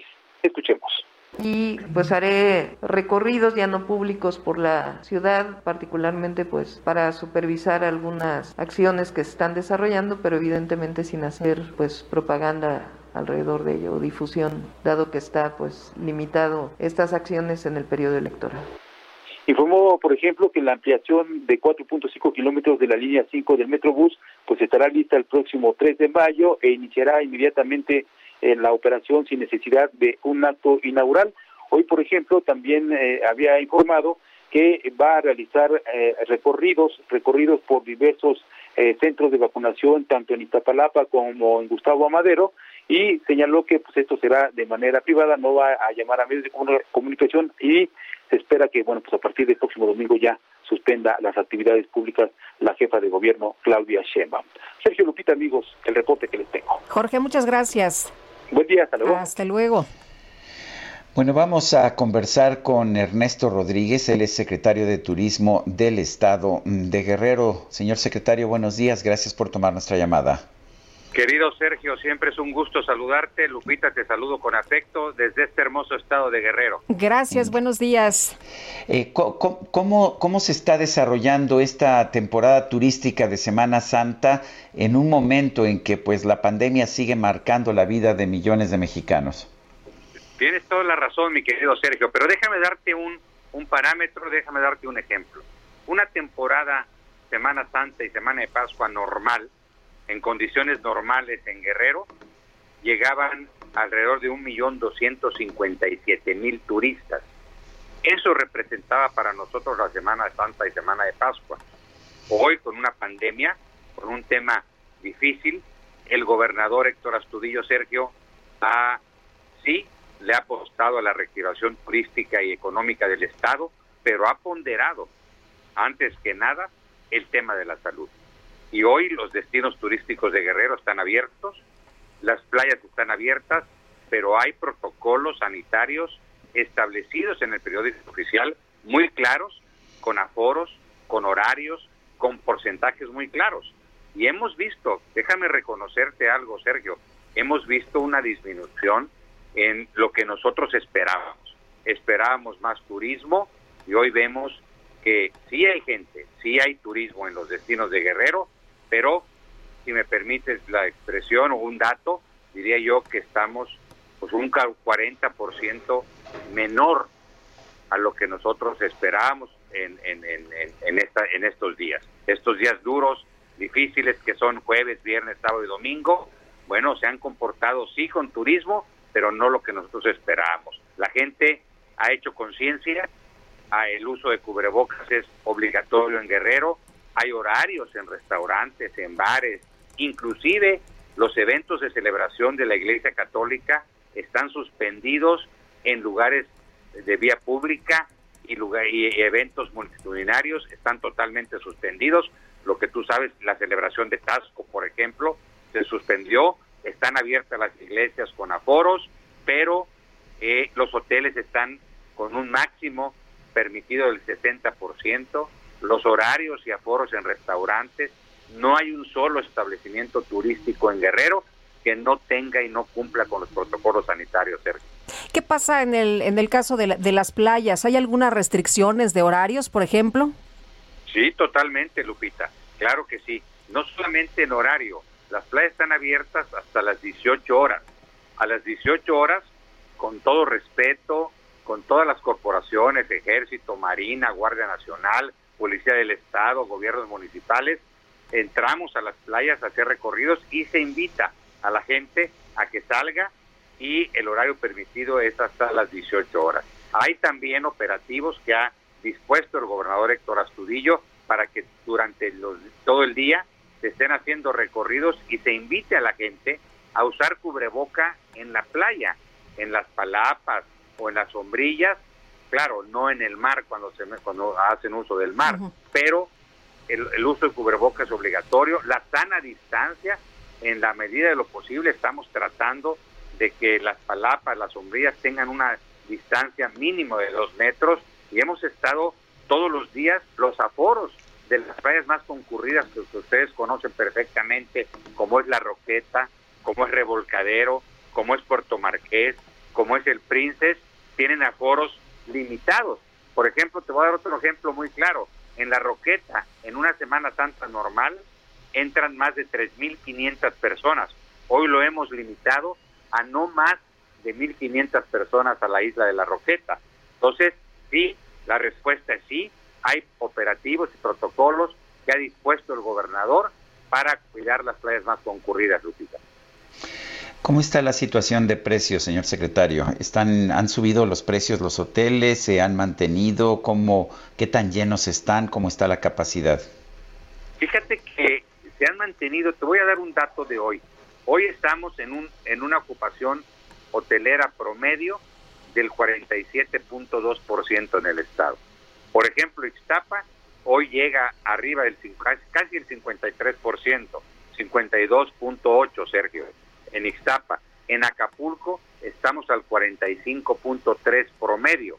La zona dorada, la zona de la bahía, rebasó el 51.4%, pero tenemos que reconocer, Sergio, Lupita, algo que estamos viviendo. Se nos incrementó en el tema de condominios. El tema de condominios y de casas habitación, de renta, ahí se nos incrementó también la ocupación. A la gente está prefiriendo venir a condominios, a casas, que hoy hay plataformas, estas plataformas que rentan, y se nos ha incrementado en condominios y también tenemos protocolos y medidas en los condominios, pero la ocupación hotelera se ha mantenido, no pueden rebasar el 70%. Nos han ayudado los hoteleros, los restauranteros a cumplir con estas medidas, con estos porcentajes, pero hoy, repito, eh, en números redondos estamos alrededor del 50% promedio en todos los destinos de Guerrero, Sergio. Pues yo quiero agradecerle, señor secretario Ernesto Rodríguez, secretario de Turismo de Guerrero, el haber conversado con nosotros.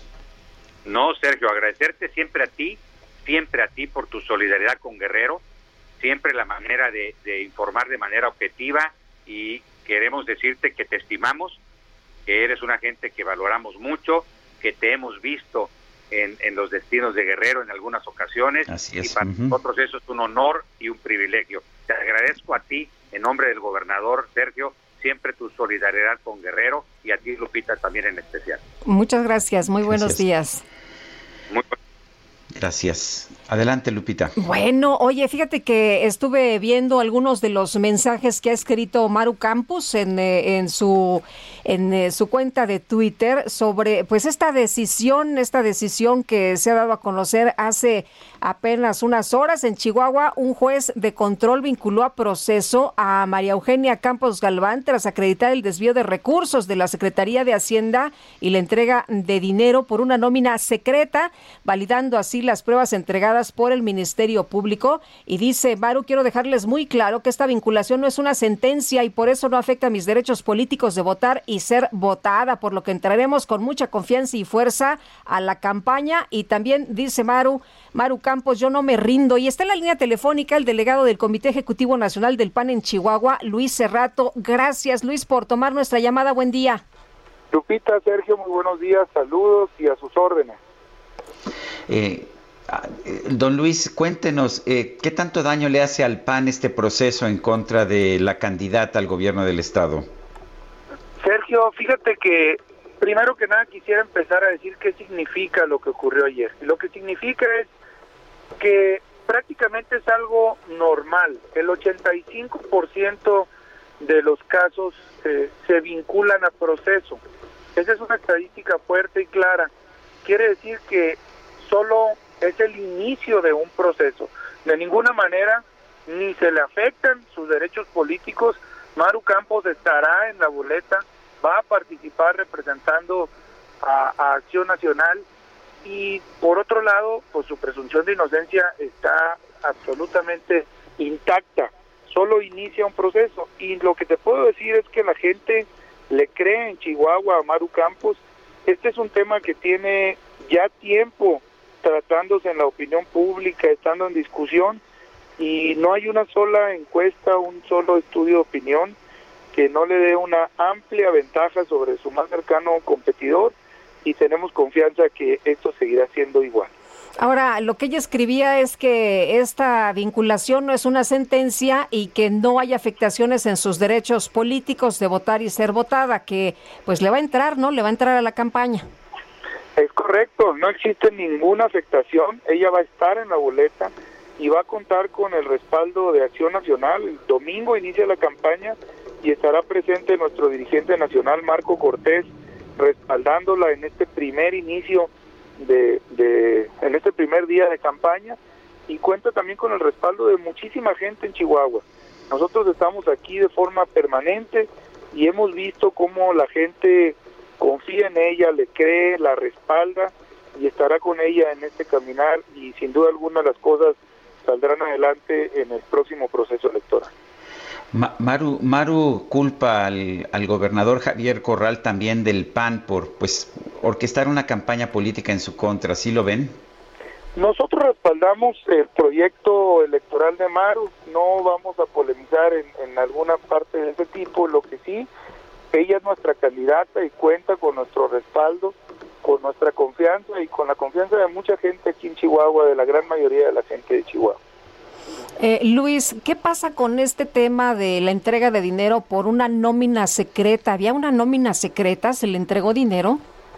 Fíjate que tuve la oportunidad de conocer eh, en términos generales eh, parte de la defensa y lo que sobre lo que lo basaron es sobre copias de recibos, eh, nada original, sin ninguna firma, sin ningún sustento, eh, con un desdecir del notario público que había supuestamente certificado copias simples. Él dijo que no las había certificado y te digo, es tan normal el inicio de este proceso que, que solo con indicios inicia un proceso, no se requiere la solidez de una prueba, tan es el caso que pues estas copias simples en donde un notario dijo yo no las certifiqué porque supuestamente ese notario las había certificado, aún así inicia el proceso. Entonces, no hay ninguna prueba sólida que represente esto, entonces sabemos que durante el proceso eso quedará desdicho y al final Maru saldrá adelante. Muy bien, pues Luis, muchas gracias por platicar con nosotros esta mañana. Muy buenos días. Saludos, Lupita, saludos Sergio y a sus órdenes. Muy amable. Luis Cerrato, delegado del Comité Ejecutivo Nacional del PAN en Chihuahua. Bueno, pues son las 8.48. Protección Civil de Nuevo León informó que el incendio forestal de la Sierra de Santiago ya está controlado, por lo que entró en una etapa de enfriamiento para su liquidación total. Daniela García, adelante con la información. Muy buenos días, Sergio. Lupita, los saludo con muchísimo gusto desde Monterrey. Así es, el día de ayer por la noche, la eh, Protección Civil del Estado dio a conocer que el incendio en la Sierra de Santiago ya fue controlado, pero se encuentra en vigilancia ante focos que pudieran activarse se encuentra en etapa de enfriamiento y rescoldeo para su liquidación total, aunque advirtieron que se mantiene algún riesgo por la lluvia que se presenta desde anoche aquí en la entidad, en la parte alta de la sierra, por lo que existe riesgo de deslaves y derrumbos. Sin embargo, este, se considera que hoy la sierra toma un respiro derivado del paro que hay en este pues peligroso incendio considerado el más grande de los últimos cinco años ya que afectó 8.500 hectáreas Aunado a eso, pues permito informarles también que el gobierno del estado solicitó formalmente la declaratoria de emergencia por las afectaciones derivadas de los incendios forestales que se registraron en las últimas semanas en la entidad. La autoridad eh, incluye en esta declaratoria al municipio de Santiago, obviamente, pero también a Linares, Montemorelos, Iturbide y Galeana, que también registraron incendios en las últimas dos semanas. Este escrito fue enviado ya a la titular de la Secretaría de Seguridad y Protección Ciudadana, Rosa Isela Rodríguez Velázquez, y a la Coordinadora Nacional de Protección Civil, Laura Velázquez Altúa. En él se explica que desde el inicio se buscó atender a la población civil afectada y se está buscando poder apoyarlo de alguna manera en, en las pérdidas que tuvieron, ya que la emergencia rebasó la capacidad operativa y financiera del Estado y los municipios que se vieron afectados, por lo que se requiere de intervención federal. Los daños reportados son principalmente en viviendas y en artículos personales, así como de necesidades básicas de alimentos y otros insumos para, para la población de los municipios afectados. Se estima que sería el 5% de la población de estos y ronda los 135 mil habitantes aproximadamente. Bueno, Daniela, muchas gracias. Bueno, muy buenos días. Estamos. Y el Instituto Nacional de Migración y la Guardia Nacional impidieron en Chiapas el paso de 70 personas originarias de Guatemala, Honduras y El Salvador. Y Jenny Pascasio, nos tienes toda la información. La gente pues no ceja en sus intentos, ¿no? De entrar a territorio nacional para llegar precisamente a través de México hacia los Estados Unidos. Cuéntanos. Así es, como bien dices, Lupita, el Instituto Nacional de Migración y la Guardia Nacional impidieron el paso de este grupo de personas originarias de Guatemala, Honduras y El Salvador, entre ellas algunos menores de edad. La autoridad migratoria informó que este, estos 70 migrantes transitaban de manera irregular por el tramo carretero San Gregorio Chamic Ciudad Cuauhtémoc, municipio de frontera con Malapa. Al parecer caminaron durante toda la noche y decidieron tomar un descanso en el tramo referido dentro del territorio mexicano, donde fueron interceptados por la Guardia Nacional. Después los agentes los trasladaron a la estación migratoria de Comitán de Domingos, donde esperan ser retornados. Además, les comento que tras la contención de la caravana migrantes a principios del 2021 por autoridades mexicanas y guatemaltecas, los centroamericanos están optando por ingresar en pequeños grupos, reactivando algunos puntos de extravío en los más de 600 kilómetros de la frontera de Chiapas con Guatemala. Y muchas gracias por esta información y estaremos muy atentos, ¿no? Se habla de que se ha impedido en otras partes como en Honduras, pues eh, la salida de caravanas. Así es, eh, tenemos entendido de que por parte de, ya hay una coordinación entre las autoridades de los diferentes países involucrados en la migración, donde están reteniendo a los pequeños grupos que están saliendo, porque ya no están optando por salir de manera masiva, están optando por los pequeños grupos porque para ellos eh, significa eh, una posibilidad más para ingresar a México. Muy bien, Jenny, muchas gracias, buen día. Seguiremos pendientes, muy buenos días. Bueno, y vámonos a Tlalpan. Allá está nuestro compañero Israel Lorenzana. Adelante, Israel. Sergio Lupita, muchísimas gracias. La calzada de Tlalpan, para nuestros amigos que van procedentes de la zona de Churubusco, de Viaducto y con dirección hacia el centro histórico, la van a encontrar totalmente aceptable. Hay algunos asentamientos en las diferentes estaciones del metro, pero nada para pensar en abandonar esta arteria. Únicamente se trata de maniobras de ascenso y descenso por parte del transporte público. El sentido opuesto, con dirección hacia la México-Cuernavaca, también lo observamos totalmente aceptable. Algunos asentamientos aquí en Churubusco, pero no hay que perder la calma. Superando esta zona, la circulación mejora para nuestros amigos que van también con dirección hacia el Estadio Azteca o hacia la zona del periférico. Sergio Lupita, la información que les tengo. Muchas gracias Israel por este reporte. Hasta luego. Son las 8, las 8 de la mañana con 53 minutos. Les recuerdo que nos puede usted mandar mensajes, pueden ser de texto, pueden ser también mensajes de voz. El número telefónico que tenemos para recibir estos mensajes es el 55 2010 96 47. Repito, 55 2010 96 47. Regresamos en un momento más.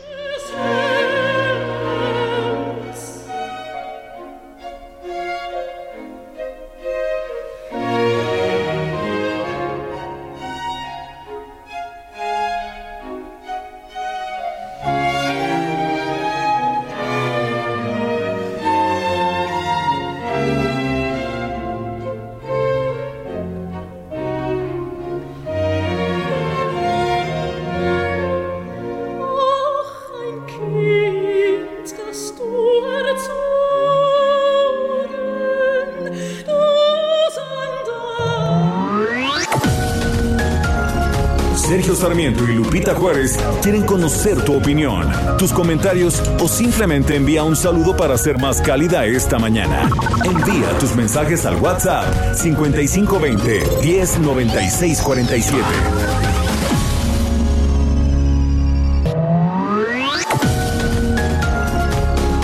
Continuamos con Sergio Sarmiento y Lupita Juárez por El Heraldo Radio. Esta Semana Santa disfruta del teatro desde casa con grandes obras que traemos para ti. Cuarentenorio cómico. A oscuras me da risa. La obra que sale mal. El show de los Masca Brothers. Covidiantes y Champions of Magic. Del lunes 29 de marzo al domingo 4 de abril por Cinépolis Click.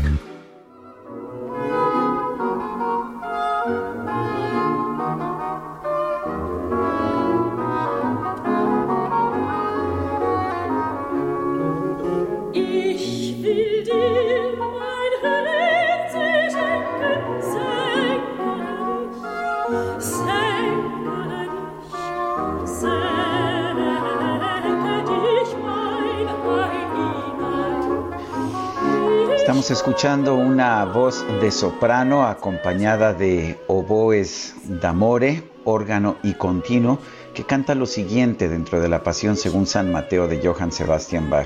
Quiero darte mi corazón, entra en él, Salvador mío, quiero sumergirme en ti, y si para ti el mundo es muy pequeño, serás tú solo para mí, más que el mundo y el cielo. Es la Pasión según San Mateo, una obra realmente impresionante, eh, una de las obras más populares de interpretación en Viernes Santo allá en Europa.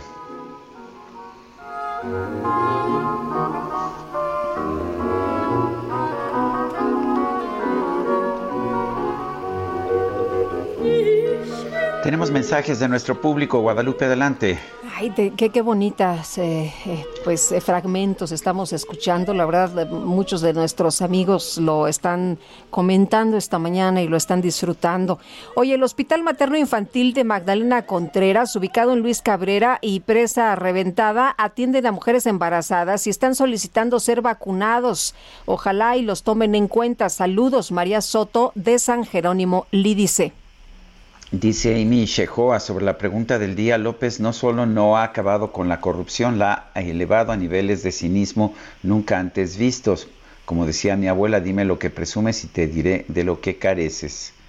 Eh, afectados desde Coyoacán hasta Santa Fe, varios millones de personas. Ya ocurrió en 2014 y por un amparo parece que tuvieron que cambiar la aproximación al aeropuerto internacional de la Ciudad de México. Vuelan tan bajas que vibran las ventanas ahora por el capricho de AMLO de cancelar el nuevo aeropuerto para imponer Santa Lucía. ¿Por qué no impulsa con sus cuates preguntas en la mañanera? Imagínense, eh, ha perdido el valor de nuestras propiedades. Bueno, sí, ya estuvimos viendo ese tema y sí encontramos que efectivamente han cambiado la ruta de aproximación al Aeropuerto Internacional de la Ciudad de México, pues para no interferir con lo que va a ser el nuevo aeropuerto de Santa Lucía. Son las 9 de la mañana con tres minutos. Vamos a un resumen de la información más importante. La Secretaría de Economía informó que el programa de microcréditos que operaba desde el 2019 fue transferido a la Secretaría de Bienestar desde el pasado mes de enero.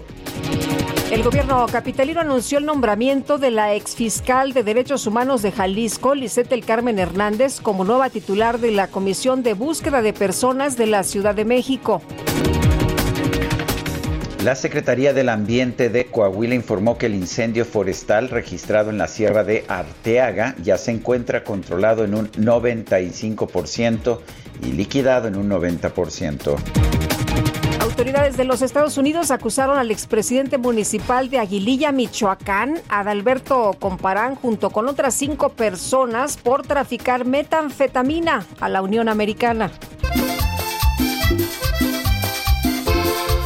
Quiero decirles que yo tengo un amigo que se la pasa enojado y siempre pelea conmigo. A mis amigos los tiene a toditos enfadados porque se la pasa siempre con su cara de enojado.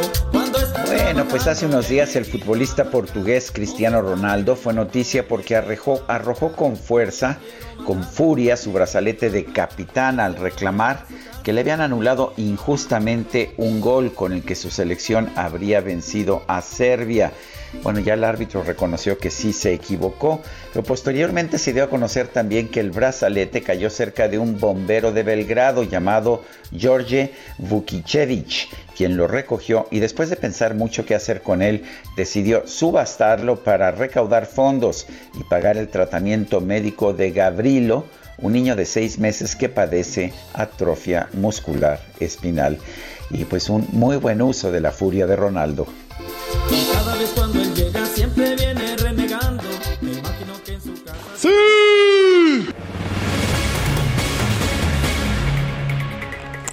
Bueno, le hemos eh, traído a usted la información de un caso en el que pierde la vida un niño.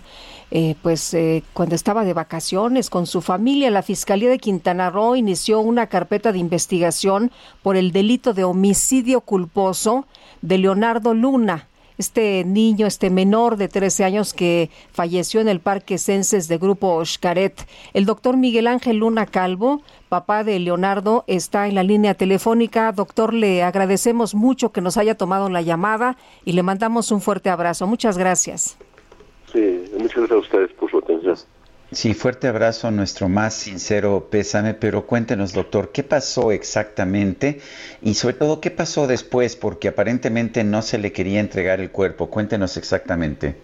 Sí, mire, íbamos a, fuimos a Parque Sense, al, Río Salado es una atracción. Íbamos, en carril iba mi hijo de 18 años, mi hijo de Leonardo de 13 y yo. Leo, Leo iba en el carril eh, extremo izquierdo, al llegar al final, me, me, percaté que mi hijo ya no lo veía, entonces fui a buscarlo y sentí en mi pierna como una, una aspiración de agua. Entonces eh, me percaté que había como un, un, hoyo como de medio metro que a, tirado el agua. Entonces me metí, me, me activó a mí también. Era como una caverna, como una cisterna de un metro y medio más o menos, o, oscura yo no andaba abogado también, más que me di cuenta que había en la, en la superficie como 10 centímetros de aire, entonces fui a respirar y otra vez hice eso varias veces, prendí la cámara de mi, de mi móvil, la luz pues, y ya hasta que hasta que encontré a mi hijito al fondo con la pierna derecha en el tubo de succión, lo jalé. Me percaté que había una rejilla el extremo de la cueva y lo llevé ahí, lo saqué, lo reanimé, llegaron los paramédicos unos minutos después, no tenía ningún equipo de reanimación, y yo le pedí aspirador, un espero manual, no nada, yo soy experto, yo soy, yo tengo este yo soy internista, médico y médico intervencionista, entonces yo, yo, soy experto en esto, entonces este, nunca dejé de reanimar a, mi niño, entonces de ahí mm, yo no, no llevo la ambulancia del parque, y igual también sin equipo médico apropiado, después de ahí me llevaron a hospital Pega de Carmen, que está muy lejos, es más de media hora, y también llegamos a hospital sin equipo médico y sin médicos especialistas. Yo me ofrecí para atenderlo, yo soy experto en esto y lo mejor atenderlo. No conseguíamos este, a intensivistas, entonces opté por, llevarme a mi hijo a los de México, activé mi seguro y activé la ambulancia aérea y me contacté con el doctor Eto Carrillo, que es experto en terapia intensiva de niños. Amablemente él me, contestó y me dijo que me esperaba en México. Entonces, este, ah, ya fueron los paramédicos de, la ambulancia al hospital, pero los médicos no me dejaron sacarlo. Como que, tuve la sensación que, que, de que, de que lo sacara de detenerlo. Eh, doctor, em, una vez que, que ya le dan eh, la información del fallecimiento de, Leonardo, ¿es verdad que, que, le piden a usted que se otorgue el perdón al parque acuático eh, a fin de que a usted le puedan entregar el cuerpo de su niño? Sí, fue, fue mucho, muchas prioridades. Nunca se dio aviso, algo, a los nunca se dio aviso en este público. Después de cuatro horas me dijeron que estaba todavía mi hijo en el hospital yo, yo me enojé mucho, me dijeron, es que si, es que cuando hablé yo con la doctora que me dijo de que había nacido mi, mi, mi, mi chiquito, le dije yo a la doctora que no se vaya a equivocar, me dijo, dije, dije yo, o sea, dije yo porque la, sentí como que muy presionada la doctora. Dije, no se vaya a equivocar. Mi hijo falleció de ahogamiento, ¿eh? Y, y me a mí, yo soy un médico muy reconocido en México, no vaya a equivocarse. Entonces, este, la doctora tardó cuatro horas en hacer el ciclado, pero sí lo puso como ahogamiento. Y cuando supieron eso, las tres del parque llegaron y dijeron que si estaba con ese diagnóstico, que no me podía haber llevado al niño. Entonces, este, fui yo al hospital, estaba todavía el niño en el hospital, después de cuatro horas de fallecimiento. Entonces, tuve que llamar yo a la, fiscalía para que fuera a, a hacer peritaje. Y ya una vez que me percaté de que ese mismo ya recogió a mi hijo, fui yo a la fiscalía y yo dije, y, me dijo una abogada, viene a firmar el perdón. Dije, sí, pero vengo a hacer perdón, pero también vengo a hacer una relatoría de hecho. Me dice, no, usted no va a venir a firmar perdón. Y nada más, y no, no entregó a su hijo. Dijo, no, yo tengo derecho a, hacer, a, relatar los hechos. Dice, no, no tiene, o sea, nomás tiene a firmar perdón. Estuve ahí seis horas ahí, seis horas, seis horas estuve. Hasta, se, hasta, que me hinqué, hasta que me hinqué con, con la abogada, me, me hinqué llorando y diciéndole, usted mamá, usted es mujer, ya no tiene por qué hacerse la necropsia, si ya está, ya está el acta de función que es de que, de que falleció de, de ya, ya no tiene que hacerle, porque yo le prometí a mi esposa que yo no me a, a mi hijito. Este, o sea, no, no se le hizo necropsia al, al, al niño. No, porque porque porque ya no, no, tiene caso si si si si, si, si, si, si se murió de de, de ahogamiento. Claro. Eh, doctor, ¿en qué momento le entregan al, al niño? ¿En qué, ¿En qué momento ya le dicen las autoridades que pues ya que puede retirar el cuerpo? Cuando cuando firmé el, el perdón, que fue a las una y media de la mañana, ¿eh? fue, fue, a las una y media de la mañana. Estuve seis horas en, la fiscalía, es increíble. Y aparte, un trato muy mal, o sea, ahí creo que, que vean de, cambiar para las servicios especiales un, cuarto especial para estos casos, o sea, pues yo estaba ahí con delincuentes, con prostitutas, con gente, o sea, yo, yo, no tenía que, y, que estar ahí, ¿no? Eh, doctor, el, el parque ha sacado un comunicado, ya se comunicaron con ustedes, nos han dicho que en todo momento ha habido acompañamiento a la familia. Sí, estuvieron este, con, nosotros. Yo nunca le pedí nada al parque, inclusive yo activé mi seguro de los médicos y todo. Nunca, pedí nada. Eh, no, me ha mandado WhatsApp. Este, yo no quería hacer nada legal porque mi cosa es muy dice Carlos bueno, me dice no quiero nada legal, no quiero nada, nada. Pero cuando llegó el ataúd de mi hijo el martes acá Durango, yo me quebré, yo me quebré y, lloré y, le dije, pues, ah, perdóname, amor, perdóname, pero en ese momento de crisis está permitido todo menos que hace callado. O sea, perdóname, perdóname, pero tengo que, y que fue cuando empecé a, escribir en, redes y cuando este a, a los abogados. Porque en México está así porque no hacemos la voz.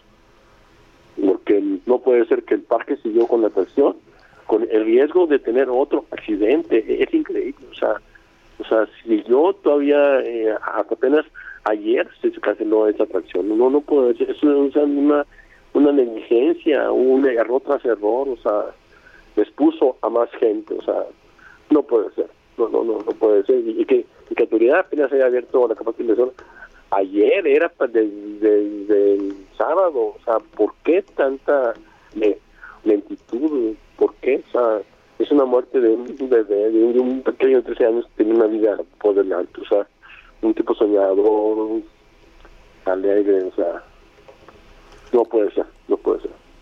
Y aparte que, de que tuvimos vacaciones con un, un órgano de ellos porque tuvimos todos el COVID en enero, o sea, yo me enfermé de COVID y estuve delicado por información, pues. Y ellos también, o sea, fue como un regalo para ellos. No fue frívolo porque nos sacamos estudios especiales para no ser ni contagiantes ni ser contagiados, o sea, y quedamos bien protegidos. Pues doctor, le agradecemos, Sergio y yo, que haya tomado la llamada en un momento tan, tan difícil, tan doloroso, y le mandamos un fuerte abrazo. gracias y Dios bendiga, y yo, yo sé que usted es una gran persona. Dios bendiga, gracias por, por Gracias, doctor. Un abrazo para usted y para su esposa, doctor. Bueno, pues es el, el papá de, de, Leo, es el doctor Miguel Ángel Unacal. Pues muy, muy triste esta situación, siempre la pérdida de un, de un joven, de un niño de 13 años es dolorosa en estas circunstancias, peor todavía. Y bueno, pues estaremos al pendiente de la información, escuchamos también el punto de vista de la empresa un poco más temprano.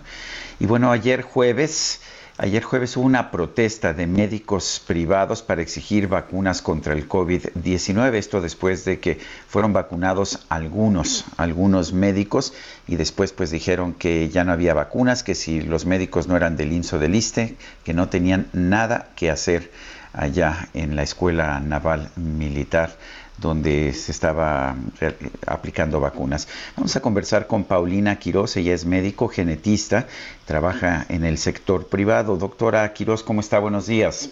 Hola Sergio Lupita, buenos días y gracias por este espacio. Buenos pues días. Eh, les quisiera contar un poco de lo que pasó el día de ayer.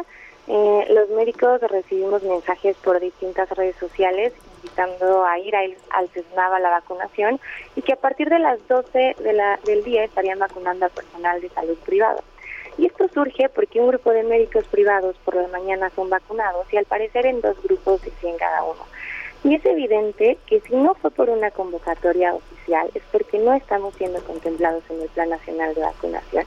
Y los médicos, ustedes verán, somos un gremio muy unido, así que claro, si sabemos que hay oportunidad de ser vacunados, pues vamos a acudir con la esperanza de poder recibir una vacuna que seguimos esperando. Y la cantidad de médicos privados que nos presentamos el día de ayer, solo Sergio Lupita, es el reflejo de la mala administración y la poca consideración que se está teniendo para este sector. Eh, ayer yo me presenté a las 10.30 de la mañana, ya había mucha gente, muchas filas, y al preguntar a una sierva de la nación ante tanta confusión y desorientación, me indica que efectivamente hay una fila para el sector privado, lo que me hace pensar que sí tengo oportunidad de recibir vacunas. Hasta las 11 entregan unos formatos de vacunación, lo que nuevamente nos hace creer que no es un rumor y que sí habrá vacunas para nosotros. Hasta cierto punto de la fila alcanza este formato, pero aún así siguen llegando más y más médicos del sector privado hasta llegar a ser miles. Sí hubo desorganización porque mientras seguían y seguían llegando más médicos, eh, nadie estaba ahí para informar nada. Los siervos de la nación estaban haciendo una valla humana, humana frente a la puerta de la entrada, no sé por qué, mientras todos estábamos en la incertidumbre, en la desinformación, en no saber si íbamos a pasar, si no, estando parados horas ahí, esperando una respuesta, algo. Un colega y yo nos acercamos a la entrada con los siervos de la nación para preguntarles qué pasaba, si había suficientes vacunas, si era cierto eso que se decía que se habían acabado, que habían ido por más, que hasta las cuatro se iba a vacunar al sector privado, que nos dijeran algo, porque los médicos seguían llegando. Y su respuesta fue, no sabemos nada, si quieren esperar es su problema y es su tiempo, si les toca muy bien, si no, pues fue su decisión. Hasta las dos de la tarde, como comenta Sergio, sí, tres horas después, se dignaron a informar que no había vacunas para el sector privado, que el sector privado no estaba contemplado en esto y bueno, posteriormente hasta las 4 nos dejaban pasar a 100 médicos que ya estábamos hasta adelante, que teníamos estos formatos desde las 10.30 de la mañana. Y gracias también a dos médicos que estuvieron organizando nuevamente la fila de privados. Pero miles de médicos siguen sin recibir la eh, Paulina, entonces, eh, eh, ¿tú sí tuviste la oportunidad de vacunarte? Sí, yo sí, Lupita. Ahora, para, eh, perdón, para los, eh, yo, yo escuché algunos de los videos y, salían con un megáfono a decir, para los privados no hay vacunas ni hoy ni mañana y pues así que ahora sí que háganle como puedan, ¿no? Exacto, las palabras tal cual fueron, el sector privado no está contemplado. Estos fueron así las palabras, pero Sergio Lupita, pero no, ¿por qué? La pregunta es, ¿por qué no estamos siendo contemplados? Creo que tú, Sergio, lo comentabas muy bien hace ratito, esto es una discriminación. Nosotros no estamos peleados con el sector público. A ver, todos trabajamos viendo pacientes, todos estamos en riesgo, todos somos población vulnerable, independientemente de dónde laboremos. Había una fila para el sector público, también mal organizado, y qué bueno que los vacunen, pero todos tenemos la misma formación médica, todos nos dedicamos a lo mismo. ¿Por qué dicen que no estamos siendo contemplados? La pregunta es, ¿acaso no sé, el sector privado te da algún tipo de inmunidad en automática de la cual no estamos enterados? Pues no. Sabemos también que nuestros gobernantes se atienden en hospitales privados, entonces, ¿por qué no nos están tomando en cuenta? Incluso sigue, haber, sigue habiendo médicos del sector público que no han sido vacunados. Mi hermano trabaja en Puebla en un hospital público, ve pacientes de COVID todos los días y sigue sin ser vacunado. Entonces vemos que lo de ayer no solo es en la Ciudad de México, es en todo el país. No estamos siendo una prioridad.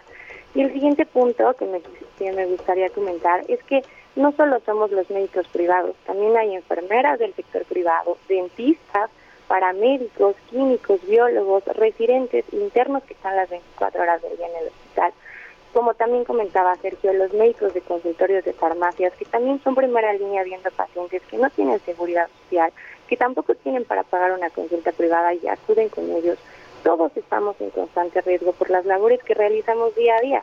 Qué padre que vacunen a maestros, que vacunen a todos, pero hay prioridades nosotros, el personal en salud en general, quienes somos los que vemos pacientes, los que estamos en contacto con muestras biológicas, los que nos acercamos a explorar a los pacientes, no no no nos están tomando en cuenta.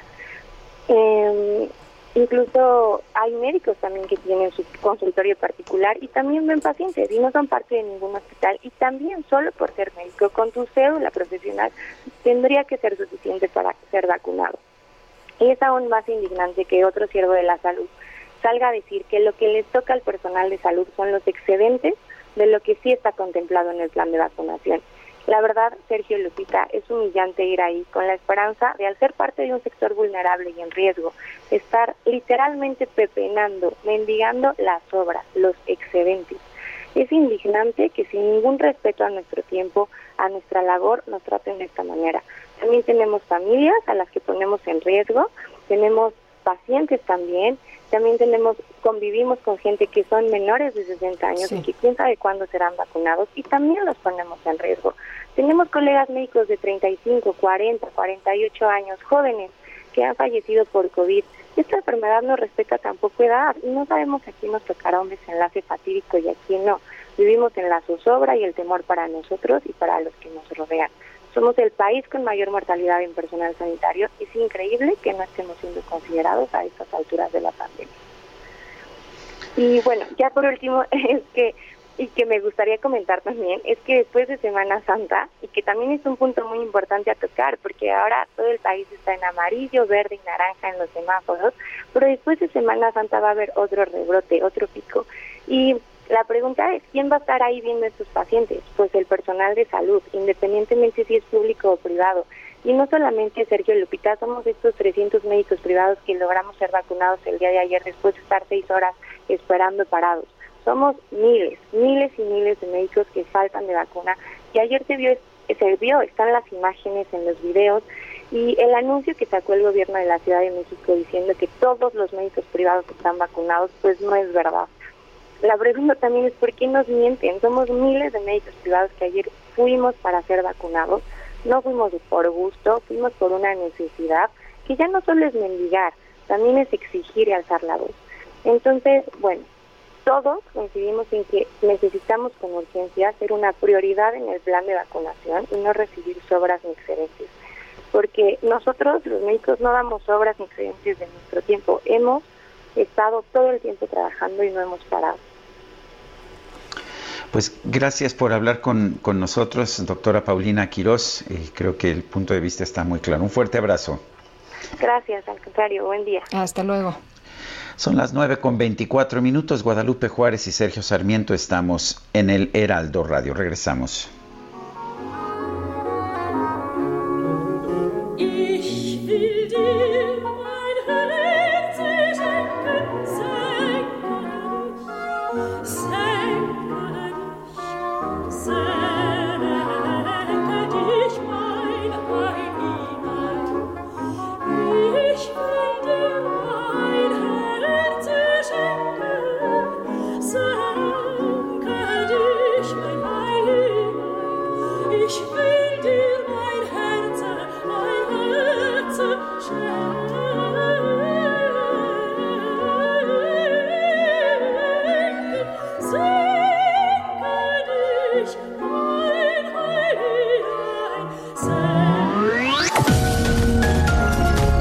Sergio Sarmiento y Lupita Juárez quieren conocer tu opinión, tus comentarios o simplemente envía un saludo para ser más cálida esta mañana.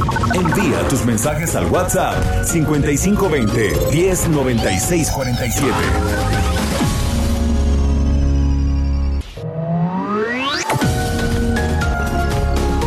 Continuamos con Sergio Sarmiento y Lupita Juárez por El Heraldo Radio.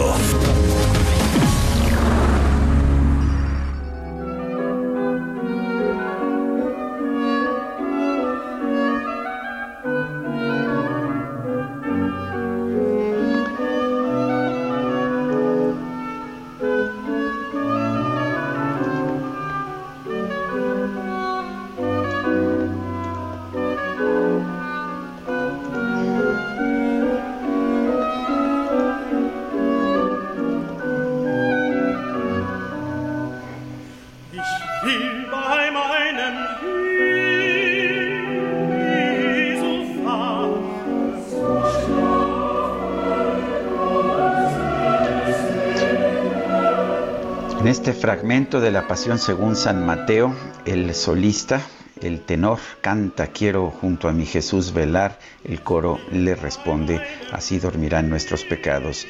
Y ahora dice el solista, es mi muerte lo que expía la angustia de su alma, su aflicción me llena de gozo. Y el coro responde, su meritorio sufrimiento es para nosotros amargo y no obstante dulce. Son fragmentos, lo que estamos escuchando de La Pasión según San Mateo, esta obra estrenada hasta donde tenemos uh, información un Viernes Santo de 1729.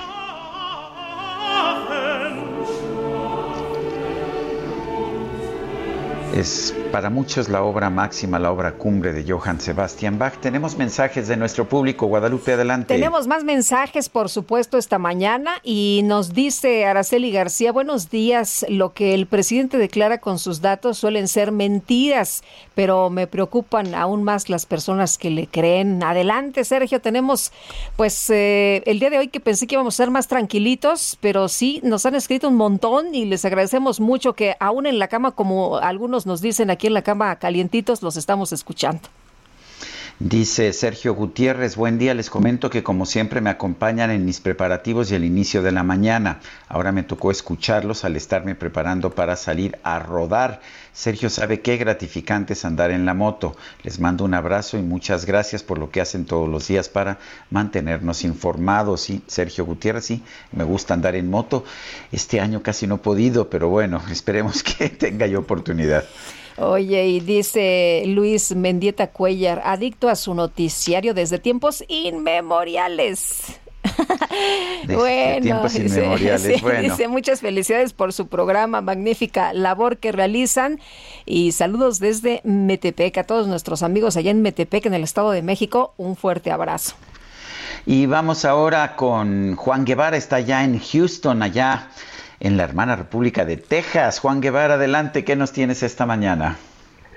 Primero decirte que me voy a ir a confesar antes, a- antes de las 3 de la tarde porque trabajar en Viernes Santo, algunos dicen aquí en Texas que es pecado, ¿eh? Entonces nada Ah, más les ¿sí? digo para el que le quede, para que le quede el saco que se lo ponga. Es Bueno, va, pecado que Lupita y yo siempre cometemos, debo reconocer, somos muy trabajadores. Yo sé. Estamos haciendo Tenemos nuestra a- penitencia, nuestra penitencia. Sí, bueno, hay que ir al flagellation time. Ahí les va, fíjense, el- el Pentágono sopesa destinar una segunda base militar para albergar a los inmigrantes que llegan de México en Texas. Fíjate que el representante, el diputado eh, Roberts en California, dice que, bueno, están sopesando que eh, exista una nueva base militar para atender toda la afluencia de inmigrantes que llegan de México. El Departamento de Defensa de Estados Unidos está valorando una solicitud del Departamento de Salud y Servicios Humanos para permitir que menores migrantes que entraron en el país de manera irregular sean albergados temporalmente. Fíjate que el funcionario señaló que eh, la, carte- la cartera de defensa está avanzando en estos momentos en analizar la petición. Entonces, lo que estamos viendo es que eh, este gobierno está empezando a reaccionar a todo lo que viene de eh, inmigrantes en México. Y en ese sentido, rápidamente les digo que, bueno, pues que ah, ya estamos en 200, en 200 millones de, eh, de vacunas distribuidas en todo, el, en todo el territorio americano.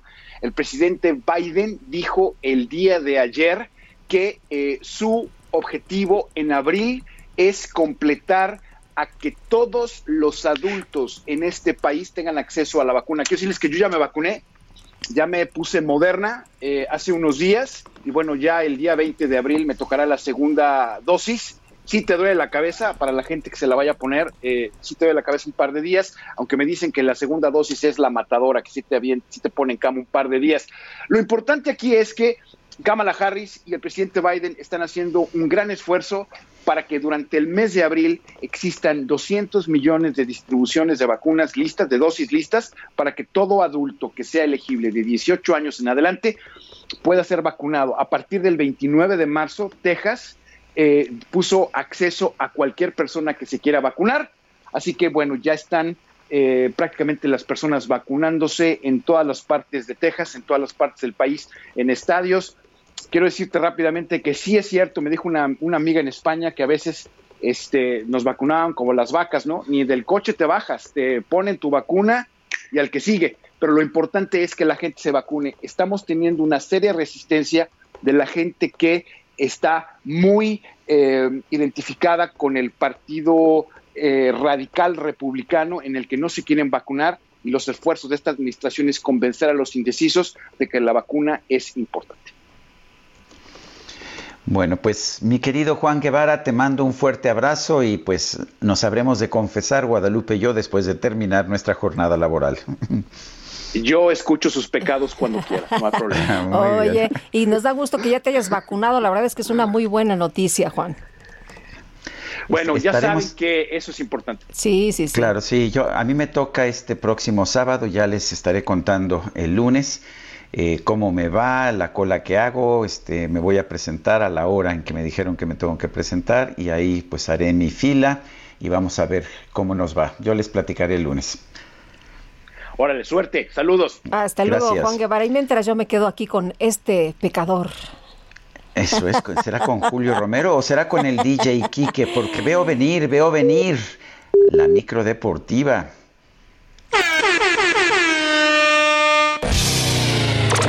La micro deportiva.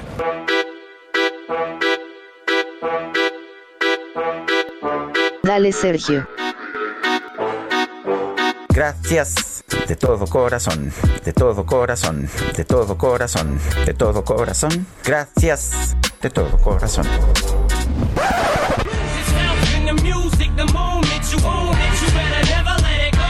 Un poquillo diferente, Híjole, ¿eh? Se oye no, un yo- poquitillo ve que no diferente. soy bueno yo para eso del rapeado. Ay, ay, ay, DJ Kike, qué bárbaro. No, bueno, yo creo que este voy a tener que protestar. No estoy recibiendo yo regalías por el uso de. Te van a dar, dice aquí Kike que te van a dar un Emmy, que estemos pendientes. Como tengo otros datos. Ay, ay, ay. Oye. Julio Romero, tenemos que trabajar y ya está Julio, ¿verdad?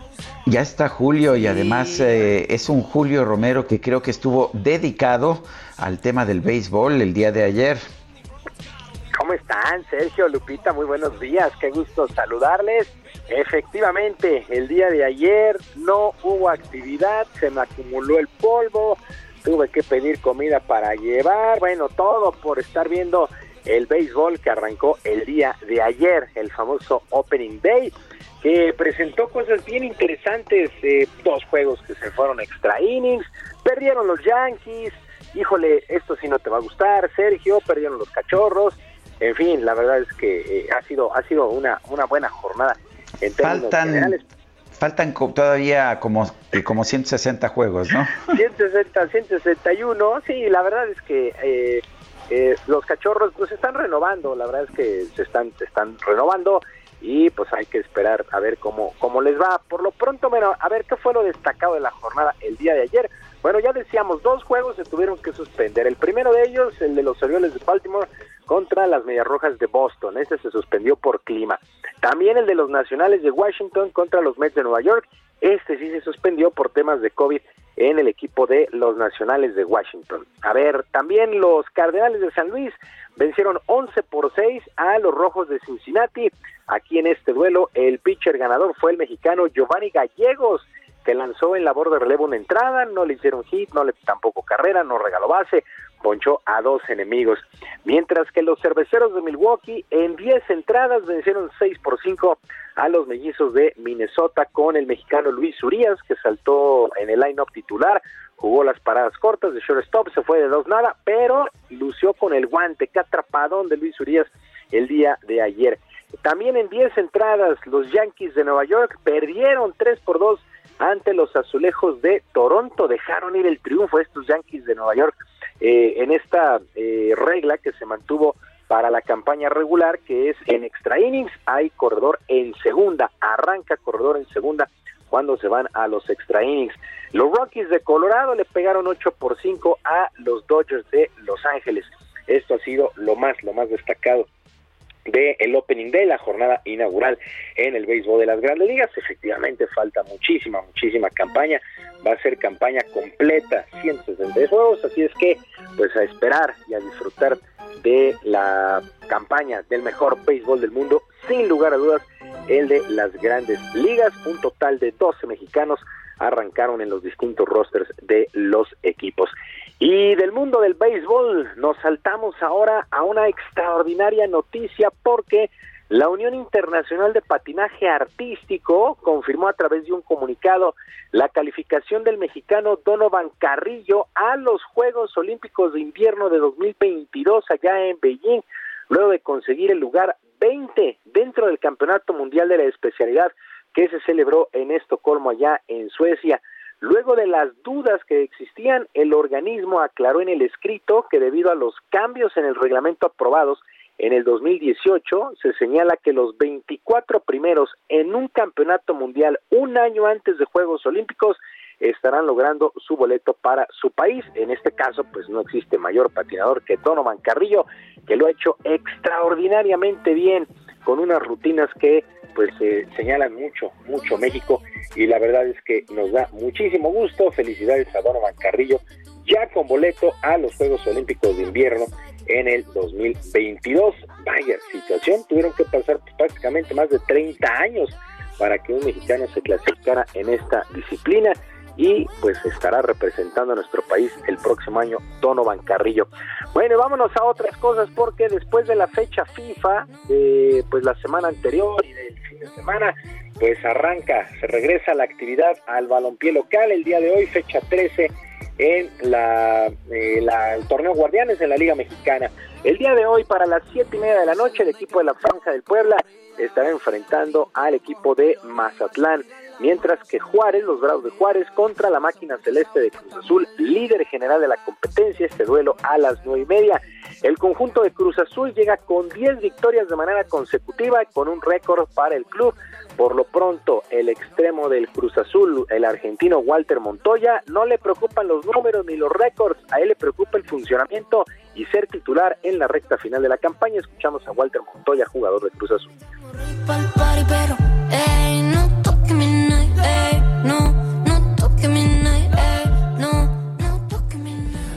Anteriormente, cuando íbamos por la, por la 10 victoria que después se dio, ¿no?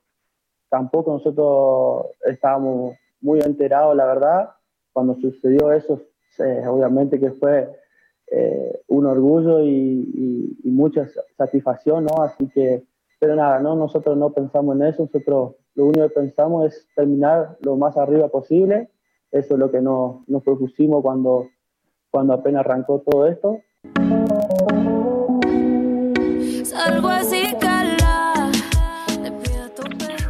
Bueno, Cruz Azul, Cruz Azul que ya tiene su boleto a la liguilla por el título, pues a cerrar bien la campaña y pues a sacudirse esa situación, ¿no? De que siempre hacen buenos torneos y se caen en la liguilla, pero la verdad es que Cruz Azul luce muy, muy, muy fuerte. Bueno, para el día de mañana, el Atlas contra los Cholos de Tijuana a las 5 de la tarde. América estará enfrentando al Necaxa a las 7 y Monterrey contra San Luis a las 9 con 6. El domingo a las 12 en Ciudad Universitaria, los alicaídos Pumas de la Universidad contra los Tuzos del Pachuca. Para las 5 Chivas contra Santos, a las 7 Querétaro contra Tigres y a las 9 con 5 León estará enfrentando al Toluca. Estos juegos el próximo domingo. Y en conferencia de prensa, Nuno Espíritu Santo, que es el director técnico del Wolverhampton, aseguró que aunque el atacante mexicano Raúl Jiménez ha dado muestras de que está listo, no apresurarán su regreso a las canchas luego de la fractura de cráneo que sufrió el pasado mes de noviembre. El timonel calificó de muy positivo el que Raúl Jiménez haya trabajado con la selección nacional en la pasada fecha FIFA, que estuvo de visita en Europa, el tricolor, ya que regresó más que motivado. Agregó que la decisión final será tomada por el cuerpo médico de este equipo del Wolverhampton para no arriesgarse a una, un posible error, a un problema mayúsculo. Así es que Raúl Jiménez, pues ojalá, ojalá pueda regresar bien a las canchas allá con el Wolverhampton después de esta durísima, durísima lesión. Bueno, en otras cosas, el ruso Andrei Rublev se clasificó a las semifinales del Masters 1000 de tenis de Miami al vencer en dos peleadísimos sets al estadounidense Sebastián Corda con parciales de 7-5 y 7-6, mientras que el polaco Hubert Kurkacz dio la sorpresa en la jornada, venció 2-6 6-3 y 6-4 al griego Stefano Tsitsipas. Este Stefano Tsitsipas que la verdad es que tiene mucho, mucho carisma. Bueno, perdió el primer set Krukax, pero se repuso en los dos siguientes. En damas, avanza la final la australiana Ashley Patty después de vencer por doble 6-3 a la ucraniana Elina Svitolina y se estará midiendo a la canadiense Bianca Andrescu que venció 7-6 6-3 y 7-6 a la griega María Zachary. Así es que lista la final femenil allá en el Masters 1000 de tenis de Miami, a este que muchos consideran pues el quinto Grand Slam. Y para el día de hoy, y para el día de hoy, la mexicana Juliana Olmos junto con la canadiense Gabriela Dabrowski estarán enfrentando en semifinales a la, a la brasileña Luis Stephanie y a la estadounidense Hallie Carter. Así es que mucha, mucha suerte para Juliana Olmos, esta mexicana que en dobles femenil ha entregado la nota. El duelo estará arrancando por ahí de las 6 de la tarde con 20 minutos. Así es que hay buenos motivos para quedarse en casa, ver el tenis, ver el béisbol, en fin, hay mucha, mucha actividad deportiva este fin de semana. Sergio Lupita, amigos del auditorio, la información deportiva este viernes. Recuerden nuestros canales de comunicación en Twitter, en arroba en arroba además de Barrio Deportivo en YouTube. YouTube con Barrio Deportivo nuestro canal todos los días a las 5 de la tarde. Ahora nos estamos tomando unos días, pero regresamos el lunes con toda la Nos vemos el lunes. A las 5 de la tarde, YouTube Barrio Deportivo. Que tengan un extraordinario fin de semana. Yo les mando un abrazo a la distancia. Muchas gracias, Julio Romero. Muy buenos días. Buenos días. Y bueno, es Viernes Santo, pero también es Viernes de lectura. Letra H con Sergio Sarmiento y Lupita Juárez.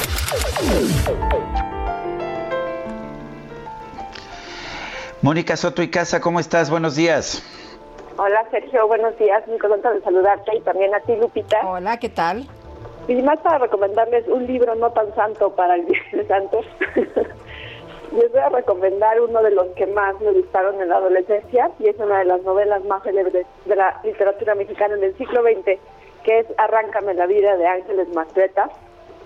Vi la película el domingo pasado y, me encantó, me acordé, me encantó, entonces quise recomendárselos hoy. Arráncame la vida sucede alrededor de, la, de 1950. Todos sabemos que en aquella época la rectitud y, y el poder pues no eran precisamente sinónimos y sobre todo la voz de las mujeres era peor que un cero a la izquierda. Entonces aparece Catalina, que es la protagonista, que es una mujer joven, muy alegre, muy fuerte, muy segura de sí misma, que decide tratar el arrepentimiento que de repente sufrió al haberse casado con Andrés Asensio, un político corrupto y prepotente y asesino, y pues ella decide utilizar el erotismo, la energía de su sexualidad para explorar hasta, la, hasta últimas consecuencias y así encontrar la felicidad. Esta novela me gusta mucho, tiene es un drama, pero tiene un estilo muy ligero, muy agradable tiene muchos toques de ironía, de sarcasmo y también algunos toques de comedia. Y es este drama del país en manos del machismo, pero con algunos destellos de esperanza para una vida más equitativa para todos. Y también para mí es un homenaje a todas aquellas catalinas que con coraje, valentía y sentido de la justicia han ido configurando una mejor realidad para este país. Entonces me gusta mucho porque es una novela que engloba muchos temas en una historia al parecer bastante sencilla y por eso se las quiero recomendar este viernes de lectura. ¿Cómo ven, Sergio Tupita? Pues Ay, muy me parece bien. A mí me gustó mucho, la verdad es que es de esas novelas que empiezas a leer la primera línea y no la sueltas. Sí, es una novela entrañable, definitivamente. Definitivamente, a mí me parece una, eh, quizás, bueno, es quizás es la mejor obra de Ángeles Mastreta. Escribió esta novela y tiene, pues, unos cuentos, ¿no? Sí, Mujeres y Ojos Grandes también es una belleza. Es muy bueno también ese libro. Bueno, Mónica, gracias y un fuerte abrazo. A ustedes que tengan un hermoso fin de semana. Hasta luego. Muchas gracias, Mónica. Muy buenos días. Son las 9 de la mañana con 50 minutos. Vamos a un resumen de la información más importante.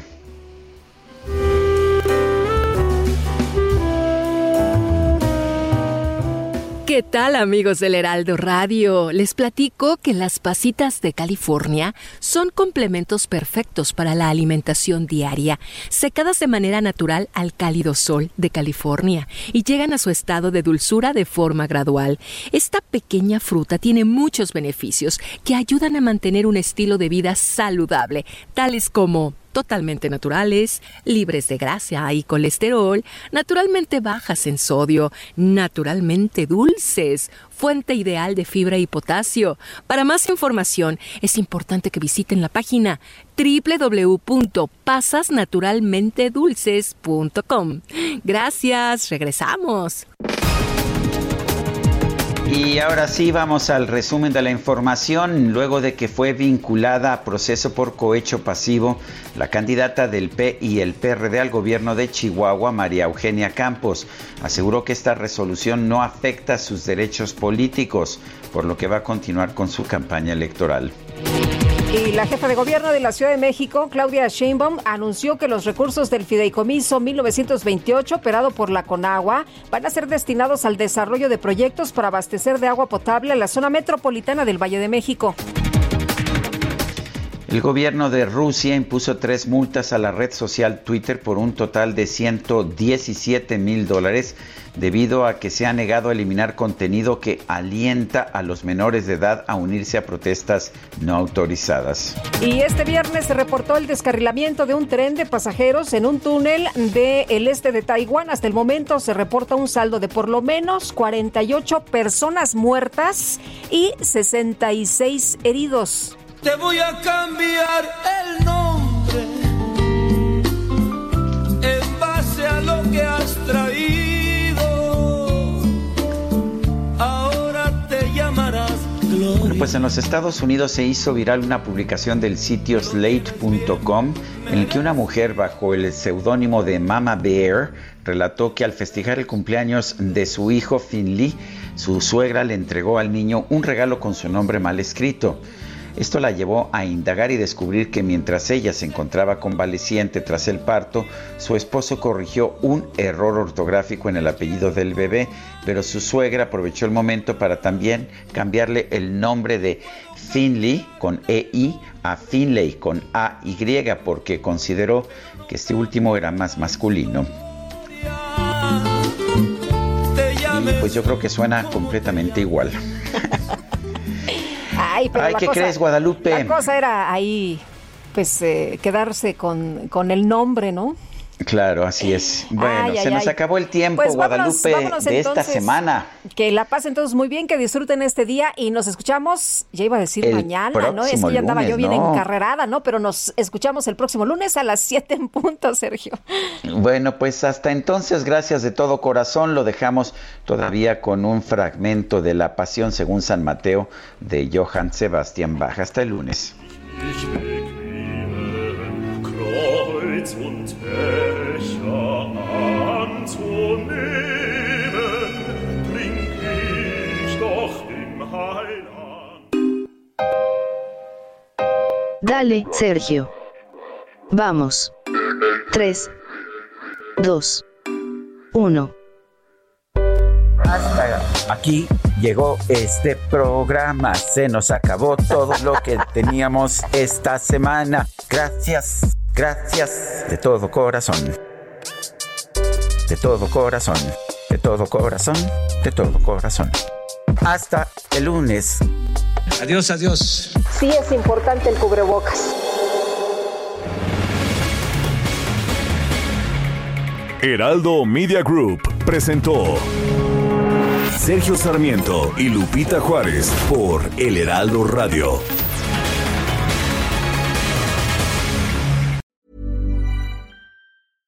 Ever catch yourself eating the same flavorless dinner three days in a row? Dreaming of something better? Well, HelloFresh is your guilt-free dream come true, baby. It's me, Kiki Palmer. Let's wake up those taste buds with hot, juicy pecan-crusted chicken or garlic butter shrimp scampi. Mm. Hello Fresh. Stop dreaming of all the delicious possibilities and dig in at HelloFresh.com. Let's get this dinner party started.